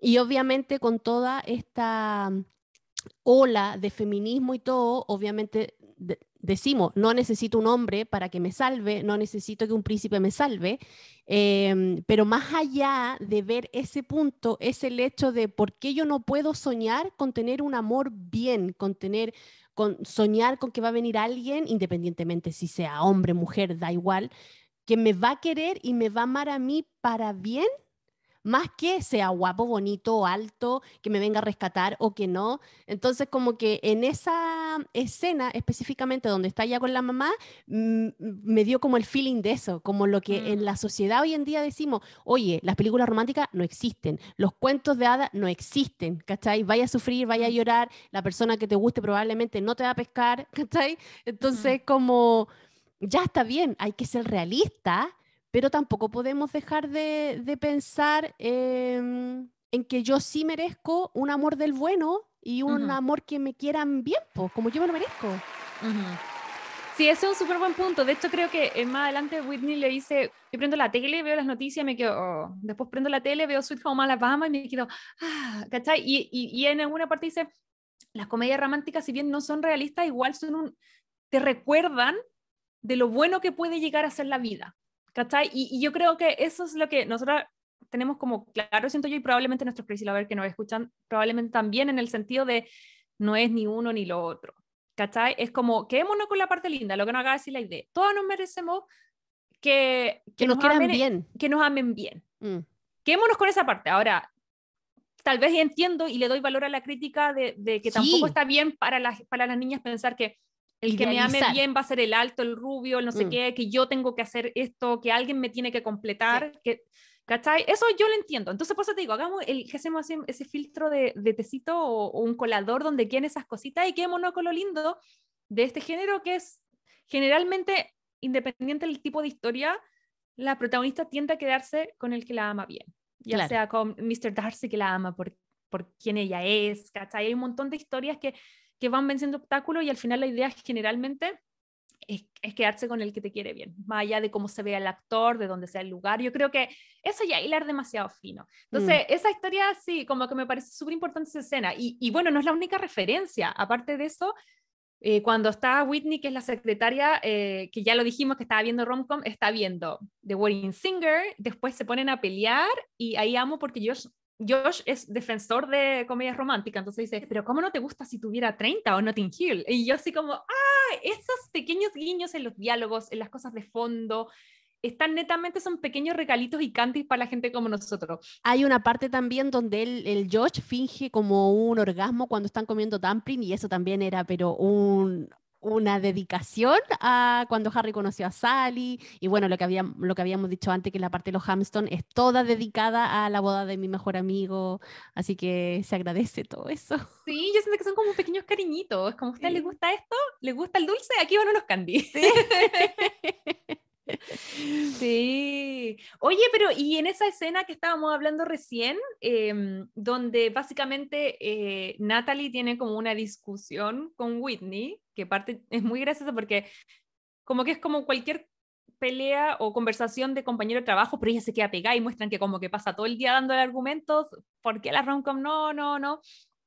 Y de hecho en algún momento Whitney le dice, para ser alguien que no le gusta no la rom-com. Tienes demasiados argumentos, has pasado mucho tiempo pensando argumentos en contra. Y cuando escuché eso dije, date, eso es lo que yo voy a decir la próxima vez que alguien me ningunee una rom-com.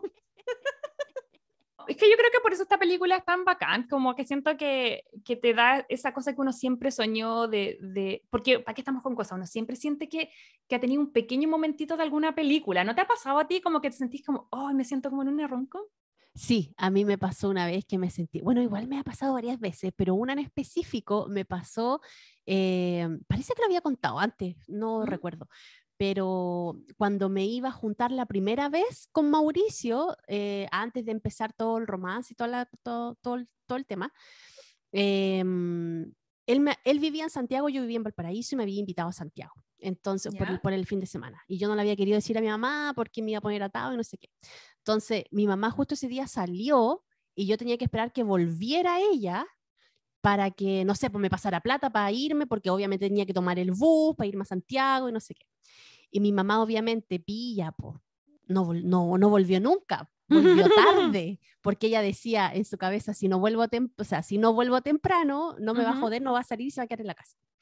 Pero yo como era tan hinchacoco, pero lo sigo siendo, em, ya la esperé, la esperé, la esperé y estaba ahí y no me di por vencida. Y mi mamá llegó y le dije, ya mamá, me voy, no sé qué. Y eran como las 10 de la noche. Y mi mamá dice, pero ¿cómo voy a salir hasta ahora? No voy a alcanzar el yo, no, sí, se va a alcanzar, voy a alcanzar, voy a alcanzar. So, corrí, tomé un, ta- un, un- un colectivo que se le llaman en, en- en- en vez de taxi. Me fui, llegué y cuando voy llegando al terminal de Valparaíso, el bus ya había salido. Y el terminal de Valparaíso está como justo al frente del Congreso. ¿Ya? Entonces el bus iba doblando ya en la esquina del Congreso. Y yo me bajo del colectivo y veo que el bus está ahí. Y era el último bus, majo, el último, el último, el último de la noche. Y yo decía, es que si no lo hago ahora, no lo voy a hacer nunca, no lo voy a hacer nunca. ¿Corriste detrás del Y bus? había una luna llena, así como espectacular, era de noche. Y justo yo digo, voy a correr igual, voy a correr igual. Y fue como, si alcanzo el bus, es porque esto es, está en mi vida. Si no lo alcanzo es porque ya era y no me lo... Pero también me puse como en esa situación. como, voy a dejar así como... Entonces yo corrí, corrí, corrí y justo dan luz roja en el semáforo en la esquina y el bus tuvo que esperar, po. Y fue la luz más roja de todo el, de todo el tiempo. Así como, y yo corrí, corrí, me corrí toda la avenida del, del, del Congreso. Eh, pero para, ¿en cámara lenta? O sea, yo sentí, decía, ¿por qué no corro más fuerte? Pero sí, corría con mi bolso, mi mochila, no sé qué. Y nada, pues alcancé el bus. El caballero me vio, me Oh. abrió la puerta, me subí, llegué arriba así como... Todo Sofía. yo le dije, ¿y su ticket? Y yo le dije, no, es que no lo compré porque decía, ya no importa, que se lo. Y creo que era en ese tiempo que tú podías comprar el ticket igual arriba del bus, no sé si ahora lo, lo, lo podías Ujú. comprar. Y me lo vendió y nada, pues me senté, me fui y me fui todo el, el bus así como con la luna llena ahí pegando en la ventana, como muy romántico todo. Ay, me encanta idea. Ya, pues, pero después llegué al terminal como a las 12 de la noche. 12 de la noche, pues majo, es súper tarde el terminal de Santiago, ahí de la Alameda. Y Para, ¿y ahí es donde el Mauri no te contestaba el teléfono? ahí es donde y nos Mauricio no me- contaste esa parte. no me contestaba el teléfono porque yo lo llamé, le dije, logré tomar el bus, voy en camino y nunca más hablé con él porque se me habían acabado los minutos, pues mujer. y el lindo se fue caminando.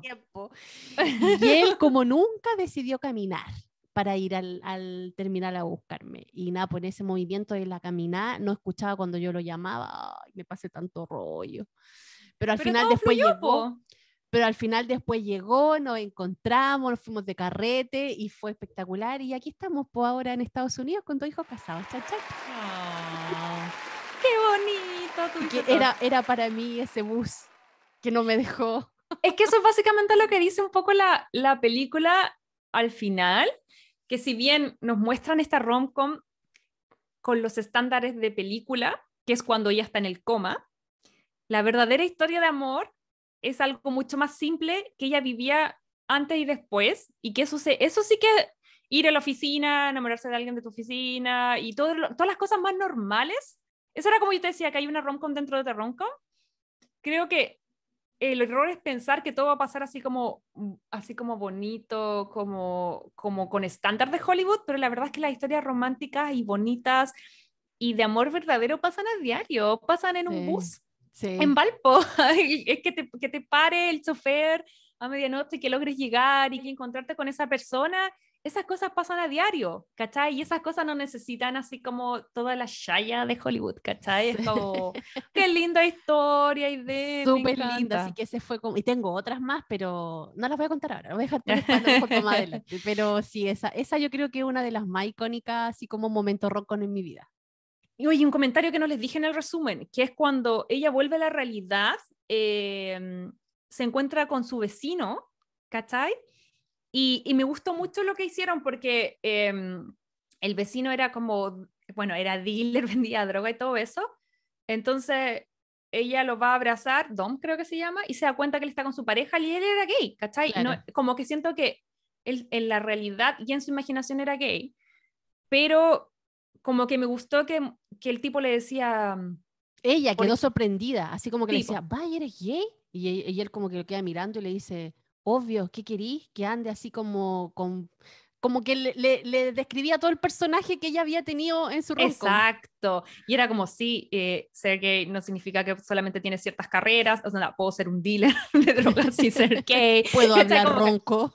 Exacto, pues no tengo que vestirme de cierta forma. Entonces, eso fue bacán fue- porque fue una reivindicación a lo que Sí. habían hecho en esta parodia que era hacer lo que todas las comedias románticas hacen, pero le habían dado una vuelta al personaje que es mucho más aterrizada. Y como que Ujú. siento que me gustó mucho que le dieran, como que eh, mostraran eso al final de la película, que se nos había olvidado decir, pero por eso digo, esta película inteligente está llena de detallitos. Sí. Eh, oye, ya, pero para ir cerrando, Aide querida, quiero que me digas cuántos corazones le das y, y por qué. Cinco corazones. Le doy cinco corazones porque me encantó.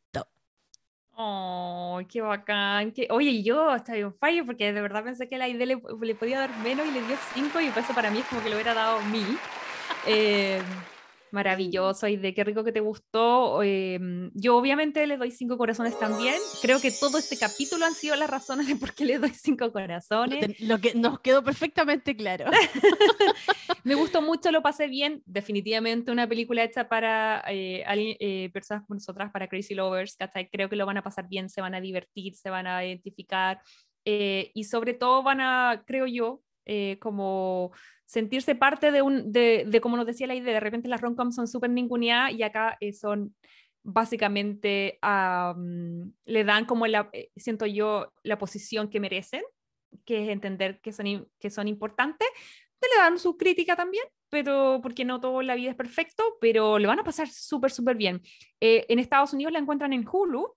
Y si no la pueden arrendar, es un súper buen panorama. Sé que el, el 14 de febrero ya pasó, pero si quedaron así como con ganas de ver comedias románticas, eh, siento yo que este es un más, más, más. Así que cinco corazones, se lleva un total de 10, puntuación perfecta, no lo puedo creer. Maravilloso, ¿isn't it romantic o no es romántico? Maratoneando. Bueno, chicos, y esta semana en Sex and the City, temporada 6, última temporada de esta serie. ¿Cuánto tiempo llevamos comentando? ¿Como todo el mes? Creo que estuvimos comentando. Claro, seguramente un mes, y- mes y medio, yo creo, mes porque medio. mm, el- Estuvimos viendo esta serie en donde las, estas cuatro amigas newyorkinas nos cautivaban y nos defraudaban en cada temporada. Yo partí diciendo que amaba a Carrie, después partí diciendo que era una pastel, una egoísta, todo. Pero me encanta porque me encanta que las series te generen esos sentimientos, que vayáis cambiando. Así que Napo, esta última temporada comenzamos con Carrie y Carrie está empezando un nuevo amor, una persona mucho más madura, con una persona que le trae lo que es, lo que hemos estado hablando todo este capítulo, el romanticismo cliché a su vida. Así Claro. como que estés sentada en un sillón y te lean un poema, que te despierten con unos waffles perfectos, que te regaloneen, que te regalen collares, que te regalen, no sé, que te inviten a cenar y que abran un restaurante especialmente para ti a la una de la mañana y te inviten a cenar. O sea, mm, espectacular. Ujú. Así que nada, pues con la Carrie vivimos todo este momento de romanticismo con el famoso personaje que se le decía el ruso, Ujú. que era un artista y que era un señor ya de edad. Eh, pero galán, espectacular, como que la encontraba así como la niñita bonita que estaba ahí, que escribía ahí en su columna del diario, entonces como que yo sentí que siempre mm, no es que él de adrede la mirara en menos, pero la situación hacía de que la Carrie Ujú. obviamente estuviera en una posición menor que él, Ujú. porque él, él- él se, ve- se veía que era mucho más exitoso, ya tenía una trayectoria, ah, tenía todo un cuento que venía como de una ola de artistas, de hecho contaban ahí que él había carreteado con Andy Warhol. Es que iba al estudio 54, po, Sí, igual po, sí, Playboy. estaba en toda esa ola de los 70, 80 artística en Nueva York, que yo creo que fue la creme de la creme en ese tiempo. ¿Quién no le hubiera gustado estar ahí? Así que, Napo, ¿sabéis con qué me quedé la impresión? Porque el- en el último capítulo, en uno de los últimos capítulos, a él le viene como un ahogo de que se sentía de que era muy viejo para lo que estaba haciendo, entonces él sentía que lo podían criticar porque era un viejo tecla que a lo mejor estaba ahí haciendo cosas que no eran, entonces él tenía mucho miedo que lo discriminaran por su edad. Entonces como Claro. que me quedó la sensación de que al final él se mete con la Carrie como también para sentirse más joven. Sí, po, ¿No no es como menor, sí, todo el rato, porque al final su rollo y toda su inseguridad como artística tenía que ver con eso, po. Qué loco, porque era lo mismo que estábamos estábamos hablando de la autoestima. Pese a que él tenía todos los rewards del mundo, ya había hecho, ya la había hecho, ya era un artista famoso, como que él tenía el, el, miedo de haber perdido eso, como que de mantenerse vigente. Y en todo aspecto de su vida, en el arte y tal vez la Carrie, que era más joven, era una forma de mantenerse vigente. Claro, porque en un principio nos, nos cuentan y en realidad nos muestran siempre que ellos no tienen absolutamente nada en común. Pero sí, él siempre destaca que ella era como el brillo, que era como la frescura, que era como la,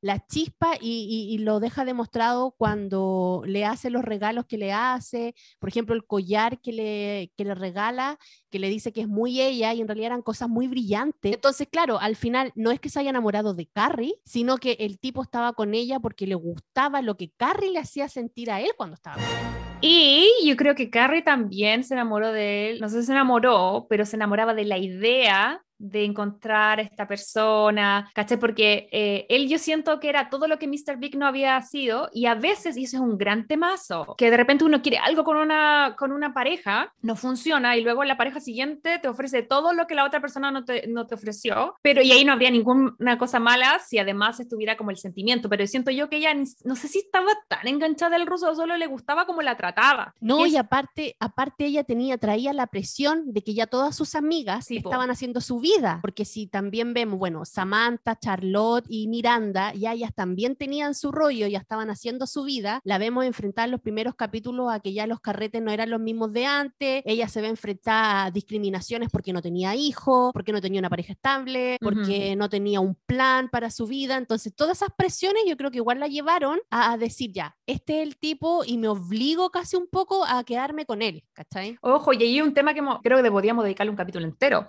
El tema de bajar los estándares. Tenéis ciertos estándares. Yo creo esto, esto, esto, y pasa el tiempo, y si no los encuentras, como que los empezáis a bajar. Y como que ya hay cosas que antes te molestaban que ya no te después de cierto momento no te molestan tanto. ¿Cachai? Que eso puede ser bueno y malo. Pero mi tema es como de. Me pregunto si hay mujeres que se hayan quedado por el temor de no quedarse solas, quedarse con alguien que no era 100% lo que querían, pero era mejor eso a quedar sola, que yo siento que es Stevie Miranda. Como que yo entre más bien veo esta serie y luego veo más adelante Just Like That, digo, yo no, yo no digo que ellos nunca hayan estado enamorados, yo creo que el tema de, de que tuvieran, eh, qué sé yo, a, Brady, Brady, Brady. Brady, sorry. Obviamente eso es una conexión innegable que probablemente los une y todo, pero yo siempre siento que Miranda en algún momento dijo, no quiero estar sola, Steve está aquí, ya tenemos un hijo, bueno ya. Porque Pero ¿sabéis ni en, la, ni, en la ni en la luna de miel, ni en la luna de miel quería pasar tiempo con él. Pero es que sabéis que no creo, porque acuérdate que andaba con el vecino, que era el tremendo churro, y, el churro le estaba dando todo lo que ella quería. De hecho, le había dicho que la Mm. amaba y no sé qué. Entonces, igual no es que no haya tenido Sí, sí. oportunidad. Sí, tienes O razón. sea, tienes igual razón. tuvo, Mm, igual sí. la tuvo. No, A lo yo mejor creo sí lo que quería. Yo creo que sí, que estaba enamorada de él. Yo creo que estaba enamorada de él. Pero bueno, ya ahí vamos a Mm. hablar esa parte, la parte de, de Miranda. Pero eso pasa con Carrie. Entonces, obviamente, Carrie también eh, se sentía como el centro, pues el famoso ruso igual la hacía sentirse la octava maravilla del mundo. Y para qué estamos con cosas era lo que ella quería y siempre le criticamos. De hecho, hay una parte tan marcada acá que es cuando en la primera parte de la temporada, recuerdan que ella venía de estar con Jack Berger, que nos cargaba, por lo menos a mí siempre me cargó. Creo que mm, el ruso lo me cargaba un poco menos que Jack, lo odié. Era como, era como masculinidad frágil, o sea, como ese tipo de macho que, que ve amenazado su propia eh, ego y su propio éxito que no puede lidiar con el éxito de su pareja. ¿Cachai? Que, que lo encontré pésimo. Pero cuando Berger la termina con ella con un post-it, ella como que va y les cuenta y están hablando de eso, de eso, de eso, ¿cachai? La típico brunch de la mañana y todo terrible, que igual que te terminen por un post-it pésimo, yo no voy a decir que no, pero en algún momento vi que a todos les pasan cosas súper heavy y es como, ay, ya, chuta, qué triste, pero hablemos de que me terminaron con un post-it. Y ahí te das cuenta de que era súper egoísta la Carrie. No quiero que se malentienda, creo que es desde el amor que uno la critica, pero, pero yo quiero a Carrie. Pero ¿sabéis qué? Quería volver a la parte que tú decías de la, de la terminada del- con el, con el post-it. ¿Mm? em, y es como, yo decía, oh, antes eso era lo más terrible que podían hacer contigo. Y ahora, cuando terminan contigo haciéndote ghosting, o cuando terminan contigo por WhatsApp, o por mensaje, paja, nadie ama terminar, forma que sea, todo el mundo se quiere ahorrar ese trámite, ¿cachai? A mí lo que me llama la atención es como una cosa generacional que no estoy criticando, solamente siento que me llama la atención, es cuánto con el tiempo el, evitamos pasar malos momentos. Pero es parte de ser responsable por lo que tú te comprometías a hacer también, y como y llevándolo a una relación. Tú estás comprometido con una persona, le dijiste a una persona que ibas a hacer algo que iba a estar en su vida cumpliendo cierta, cierto rol y que un día para otro desaparezcas y no le digas qué va a pasar ni hacerte cargo de que ya no quieres cumplir más ese rol en la vida de él, hay que hablarlo, hay que hacerse cargo de las cosas. Entonces no, mm. no es suficiente dejar un papelito, mandar un mensaje, eh, hacer ghosting, no, hazte mm. cargo de renunciar bien a eso. Oye, querida, y, y, ya bueno, ¿y en qué termina Carrie? ¿Qué pasa con la otra chica? Ya, pues entonces la Carrie termina obviamente dándole el broche de oro a esta temporada, la cambian de escenario a ella y la llevan obviamente a París él se la ah, lleva a París, a un escenario en donde él estaba con su gente, sus amigos, y obviamente se olvida de ella, pues si el loco era mm. terrible egocéntrico también. Ella se dio cuenta de que al final no era el centro como ella pensaba en su vida, y obviamente ahí le viene toda la crisis, porque aparte se encuentra sola, porque tampoco no tiene ni siquiera sus amigas para ella sentirse el centro. Mm. Pues sabes que yo creo que hay un tema maya de sentirse el centro que lo que sí me identificó fue que, eh, bueno, egocéntrica o no, creo yo que cualquier persona que se cambia de país, se va a un lugar que no tiene em, círculo de apoyo, más allá que, que, tu pareja, que obviamente está ocupada, que, que, el idioma es distinto. Yo me identifiqué un montón con ella. Está toda esa cosa romántica de llegar al lugar, salir a turistear, ver los lugares, es maravilloso. Yo siempre digo las honeymoon, los primeros tres meses en LA fueron maravillosos y luego fue como, ok, se me acabaron las clases, yo necesito trabajar, estaba ocupado, eh, de repente pasé de tener una vida llena de cosas a estar sola con mis pensamientos, no tenía amigos, empezar a armar amistades y encontrar gente eh, cuando yo pensé que ya no tenía que hacer eso en mi vida, que ya mi, el elenco de mi vida estaba cerrado, según yo, y tuve que partir todo de cero. Entonces yo me identifiqué mucho con Carrie, fue como, dejó de tener su, dejó de ser la protagonista y pasó a ser como un secundario. Ella, pava, no debería haberse ido, ¿cachai? Y menos por algo tan seguro. No se fue con Vic, porque Vic fue lo primero que le dijo.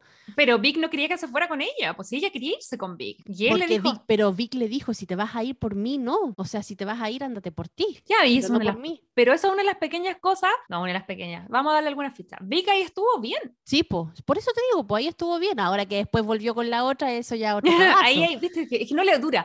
Como que está Vic, Vic vi que está, y Carrie también, como que pegan flechazos, así como de cosas, sí, bien, y ahí, pum, el siguiente capítulo se nos caen. Pero bueno, los queremos. Oye, y hablando de caída, la tremenda caída que se da entrando a, a Dior ahí cuando está ahí, me dio mucha risa esa caída. Pero bueno, ya.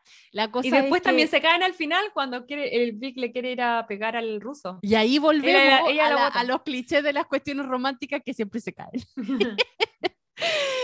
Ya, pero todo tiene conexión, ¿viste? Entonces, Napo, en paralelo, Carrie estaba obviamente siempre Vic ahí dándole vuelta en la cabeza, eh, se sincera con Miranda en una llamada que le hace por teléfono cuando estaba en París y le dice, ¿qué hubiera pasado si en realidad estuviera Vic Entonces, obviamente las amigas, como cachaban toda su onda, su rollo y todo, se juntan con Vic y le piden que la traiga de vuelta a New York. Entonces Vic mm. va, la va a buscar, se encuentran y al final como que la historia de ellos dos en esta temporada termina con que obviamente Vic por fin le dice que la ama, Amigo, te demoraste mm. seis años en decirle que, la nunca, mejor tarde que nunca.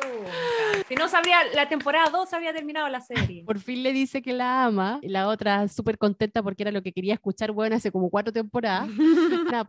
ahí queda la, la, idea de que obviamente se quedan juntos y, y, hacen, y empiezan ya como su vida juntos, como pareja. Pasa con, con el resto.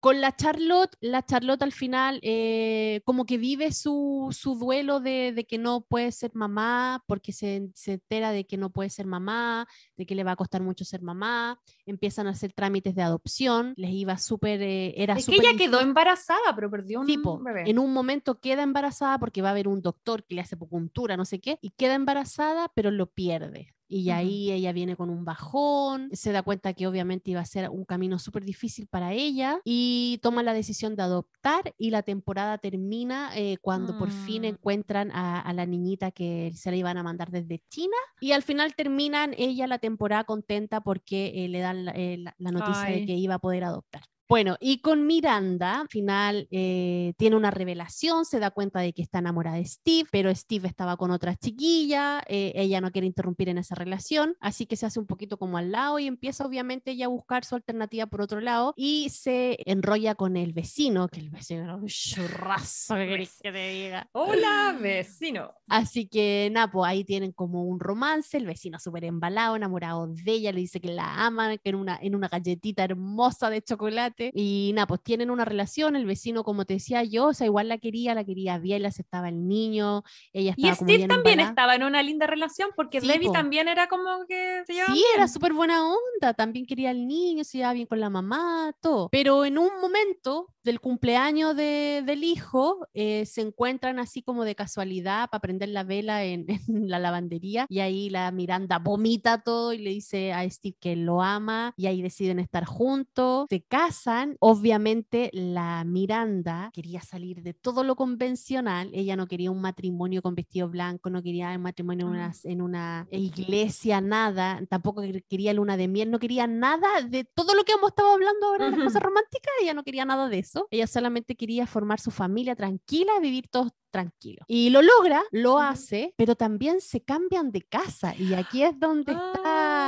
El gran dilema porque obviamente ya eran chicas de Manhattan y la Miranda decide irse a Brooklyn. Mira, yo en esta parte con la Miranda me sentí súper identificada porque también pues yo tuve que irme, o sea, me vine, me cambié de casa desde Santa Mónica a donde estoy viviendo ahora, igual también, pues, o sea, para que los niños tengan patio, porque es más seguro, porque la casa es más grande y cosas Mm. así. Entonces, en ese momento también me sentí súper identificada con la Miranda, o sea, de repente hay que, a pesar que yo no me quería venir de Santa Mónica, pero eh, uno tiene que hacer a veces sacrificios por, por el bienestar de la familia, porque ya no es uno, y eso, es lo que la Miranda se enfrenta, que ya no es ella y sus decisiones, sino que tiene que ver también por las decisiones de lo que quiere Steve y de lo que es bueno para su familia y su hijo en realidad. Es como que todo es- toda esta temporada te muestran las distintas como pasos de madurez que tiene cada chiquilla. La Miranda tanto de, de- de decir ya no soy yo, somos una familia, la Charlotte de aceptar de que Aunque Charlotte ha tenido una vida perfecta, de repente las cosas no salen como planeamos, pero uno igual puede ser feliz.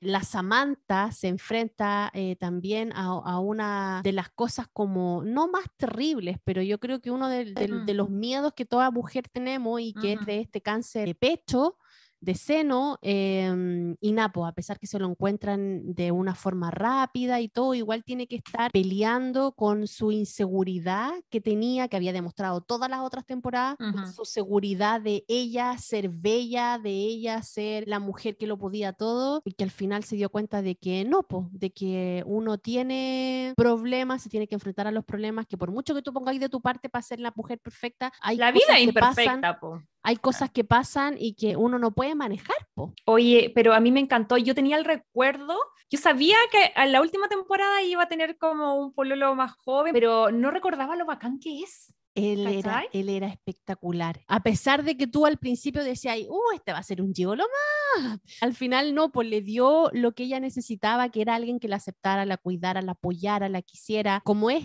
ella. Que el tipo me pasó, yo le decía a John, me da mucha risa porque antes de eso todos los otros son como igual más viejos. Richard es viejo, Mr. Big es viejo, el ruso so- es viejo y este es como el hombre moderno, ¿cachai? Como, el, como otra generación de hombre, ¿cachai? que la Claro, como, acepta, como el que hombre no- que no le daba vergüenza que la mujer tuviera mucho más éxito que él y que la mujer lo ayudara a él a conseguir el éxito. Es Claro. como, una, es como una transición de masculinidad frágil. Como que yo Claro. siento que, obviamente, probablemente por una cosa generacional, todavía a ojos de alguien más joven, todavía tiene cosas, pero yo creo que es un hombre transición. ¿Cachai? Como ya está un poquito mejor. en toda esta temporada también la Samantha eh, se pone súper prejuiciosa con la gente que tenía hijos. En el momento de que a ella le descubren el cáncer, el, el doctor no es mala tampoco, pero le dice así como que no, esto es común en su estilo de vida y le pasa más a las mujeres que no han tenido hijos. Uy, Mm. entonces ella se lo toma súper personal, le dice, ¿cómo entonces me está diciendo de que me vino cáncer porque yo soy una mujer que no tuvo hijos? Y ahí empiezan a hablar un tema súper que yo creo que hasta el día de hoy se habla en cómo a veces ponemos en una posición más alta Mm. a la mujer que tiene hijos y en una posición más baja a la mujer que no tiene hijos. Y eso se toca en varios temas. También pasa con lo que, como con el capítulo en que Carrie le roba los zapatos. eh, y básicamente lleva una fiesta y le piensa que los zapatos, eh, cuando se los va a poner, no están y sus zapatos eran Manolo, no sé cuánto. Y Manolo Blanc. quini- La cosa es que 500 dólares, como 400 lucas. los zapatos. Y ahí viene como un ninguneo de decir de parte de la amiga que era mamá, así como, eh, yo no te voy a pagar 400... Tu eh, vida no excéntrica, tu gusto excéntrico de tu vida no real, así le dice. Pero hay una realidad que de repente se ve mucho de decir la persona que es mamá o no es mamá, no sé los hombres cómo se verá, sobre si saben o saben de la vida. Y eso a mí, desde- te quería preguntar a ti, que tú eres mamá. Empiezan con esa frase, yo de verdad soy de las que digo, "Ay, por Dios, ¿qué están hablando? Sí, Porque- eso es súper buen tema que toca es esta serie. como, y también es como, yo soy superior a ti porque soy madre y sé lo que es el amor verdadero, y tú eres menor que mí porque tú no eres madre y no sabes lo que es mentira. O sea, no. Lo que yo sí sentí era que, que no hay una realidad mejor que otra, sino que a mí lo que me molesta es el ninguneo de las otras experiencias.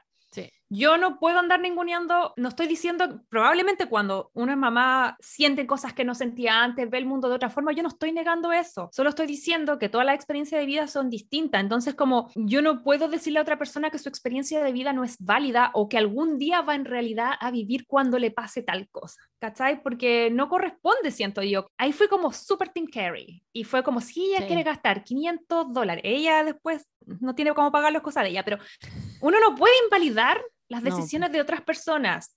Me gustó mucho que en esta serie plantearan eso, a lo mejor no tan exactamente como lo estoy diciendo yo, pero te plantean el hecho de que no porque uno no sea mamá va a ser mejor o, o mejor mujer o menos mujer, o va a tener tiempo para tener más, más gusto excéntrico o no gusto. Da igual, cada uno tiene el derecho de elegir lo que quiere y si queréis tener hijos bien, si no queréis tener hijos bien, si queréis tener un perrito con eso eres feliz, súper bien, ¿cachai? Ujú. Yo siento que al final el tema es por qué uno se atribuye que su experiencia de vida Mm.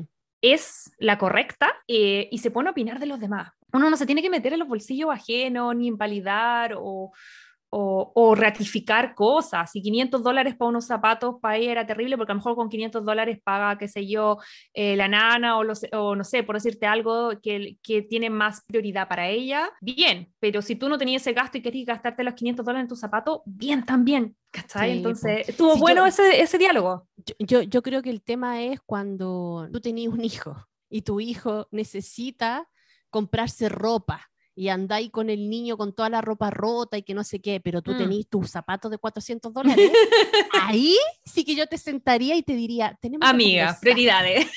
Pero si tú tenías un hijo, lo andáis trayendo súper bien, al cabro chico no le falta nada, y aparte tenía extra para comprarte unos zapatos de 400 dólares, aplauso. Bravo. Cómprese los zapatos que quiera. Sí. Oye, pero estuvo súper buena esta temporada. Eh, ¿Qué te pareció el final, el cierre, como de toda, no solo de la temporada, sino como del ejercicio de haber revisado esta serie? Que a todo esto fue un, un requerimiento de una Crazy Lover, le agradecemos, porque si no, no habríamos sentado a ver esta serie con detención. ¿Qué te pareció? me gustó porque yo nunca la había visto eh, de corrido, siempre la había visto como de a pedacitos eh, que pillaba ahí en la red o después cuando la estaban transmitiendo en, en- en los canales del cable que la veía. Siempre había escuchado comentarios que había gente que odiaba a la Carrie, había gente que amaba a la Carrie, había gente que ponía en un pedestal a la Carrie y que en realidad toda esta serie hizo como unas nuevas tendencias en cómo Ujú. pensaban las mujeres y en cómo veían la vida las mujeres. Entonces, claro, ahora que la veo como más con pinza, que la desmenuzo y todo, sí, pues fue una serie que yo creo que rompió muchos esquemas en su tiempo, trajo un montón de temas. De hecho, hay unos, unos videos en YouTube que te dicen, ¿qué es lo que aprendí con Sex and the City? ¿Cachai? Ahí te enseñan un montón de cosas de la vida sexual de las mujeres que a veces uno no, no, no lo conversa, no lo habla y está súper bien que lo hayan que lo hayan puesto en la serie. Y le tienes toda la razón, yo comparto lo que dices, un ejercicio muy bonito, siento que a pesar que la serie tiene como 20 años, igual habían temas que todavía yo digo, "Mm, o nunca me había planteado esto, nunca había conversado esto con mi amiga, como que siento que habían cosas que ya tenía más internalizadas, otras que no, Eh, lo pasé súper bien viéndola, Eh, lo que tú decías, que la protagonista y que los los personajes nos produzcan cosas, eh, significa que un buen guion que está bien escrito, porque tú no siempre tienes que amar a alguien, pero nosotros que amábamos, odiábamos, amábamos, odiábamos, pero al final del día yo sí quiero a Carrie y a todas sus amigas, agradezco, no sé cuántas horas serán lo que acabamos de maratonear, y ustedes en la casa si es que nos siguieron, pero no sé, pues igual eran seis temporadas como de 12 a 18 capítulos cada una. O sea, es harto tiempo de entretención que nos entregaron estas chicas. Oye, pero hay otra cosa de esta temporada que me llamó la atención, es que en el episodio 10 sale una Spice Girl. Ah, sí, Jerry Holloway. Ya, y lo otro, el easter egg que está, que está guardadito, guardadito. No sé si te acuerdas esa parte donde la Samantha lleva a sus amigas a la obra de teatro de Smith, Ujú, donde él sale pilucho. Sí. Ya, pues, la parte donde están todas las chicas sentadas y empiezan a ver la obra. ¿Ya? En la parte de atrás había una chica con el mismo vestido de si yo tuviera 30. Ay, sí me fijé, ¿Te sí fijaste? me fijé, me fijé, me fijé. Ya, pues, pero ese vestido es de antes que sacara la película. Sí, po. Ya, pues entonces en, en- en- en esa parte estaba el vestido, con una chica con, con- con el vestido atrás sentada, y claro, esto fue mucho antes de la película, porque la película de Si yo tuviera 30 salió en el 2004 y esto fue lanzado al aire en julio del 2003. Ujú. Entonces igual fue antes de que el vestido se hiciera famoso y todo. Y me recordemos que ese vestido es de Dona- Donatella Versace. Oye, pero qué, qué lindo ejercicio hicimos con esto. Le agradecemos a ustedes por habernos acompañado en esta maratón, que queremos obviamente cerrar con un capítulo dedicado a Just Like That, que les vamos a estar anunciando pronto. Pero eso, creo, una- un aplauso. Yo lo pasé súper bien maratoneando esta serie Sex and the City, que si quieren ir y revisar todas las temporadas, por lo menos en Estados Unidos está en HBO Max. Y recuerden revisar en su país de- eh, para ver qué plataforma de streaming la tienen. Y como obviamente nos quedamos con ganas de seguir comentando esto, porque no es suficiente para nosotros estar un mes y medio hablando en una serie especial de maratoneando esta, comentando la vida de estas amigas, les queríamos contar que el próximo capítulo vamos a estar dedicándole el capítulo completo a la última temporada de Sex and the City llamada Just Like That. eh, y vamos a estar ahí desmenuzando la historia de esta ahora tres amigas, chan chan, porque Kim Cattrall, como ya saben, no quiso estar participando en esta nueva temporada, pero si ustedes la quieren seguir viendo, ya saben que tienen dos películas aparte que han grabado y Majo parece que me contaba que tenían un documental también. Así esa idea, así que si alguien quiere eh, seguir con este universo eh, antes del capítulo, recordarles que en HBO Max está, bueno, las dos películas, están las seis temporadas de la serie, está Just Like That, que es lo que vamos a estar revisando en un próximo capítulo. Eh, y además está un documental que acaba de salir, que es como un detrás de cámara de la serie nueva, así que tienen todo eso eh, para ver antes de la próxima semana cuando estemos revisando en qué están ahora estas tres chicas de Nueva York, cómo las pilló la pandemia, cuáles son sus problemáticas a los 50 y algo, qué pasa con sus parejas. Todo eso y mucho más vamos a estar revisando la próxima semana, idea. Así que nada, estoy feliz on fire. Les dejamos muchas tareas para que vayan a revisar. Y sabemos que en- dentro de los Crazy Lovers hay un montón, un montón de fanáticos de esta serie. Así que eso, querida, ¿algo más que agregar antes de irnos? Sí, lo que quería decirles es que no se olviden de suscribirse a eh, la plataforma donde nos estén escuchando, ya sea Spotify, Apple Podcast o Google Podcast, y recordarles que ahora Spotify tiene una forma de calificación y Ujú. es que en la página o en la sección que corresponde al podcast Crazy Stupid Podcast, hay una parte donde ustedes pueden calificar y ponerle estrellitas al podcast si les gusta o no les gusta y cosas así. Así que las dejamos invitadas a que nos califiquen, les pongan estrellitas, así como nosotros corazones a las películas. Sean dadivosas. Les mandamos un abrazo grande, saludos, que tengan una excelente semana y nos estamos escuchando el próximo jueves. Bye. Nos vemos la próxima semana. Chao, chao. Chao, Si te gustó este podcast, recuerda seguirnos en Spotify, Apple Podcast y Google Podcast.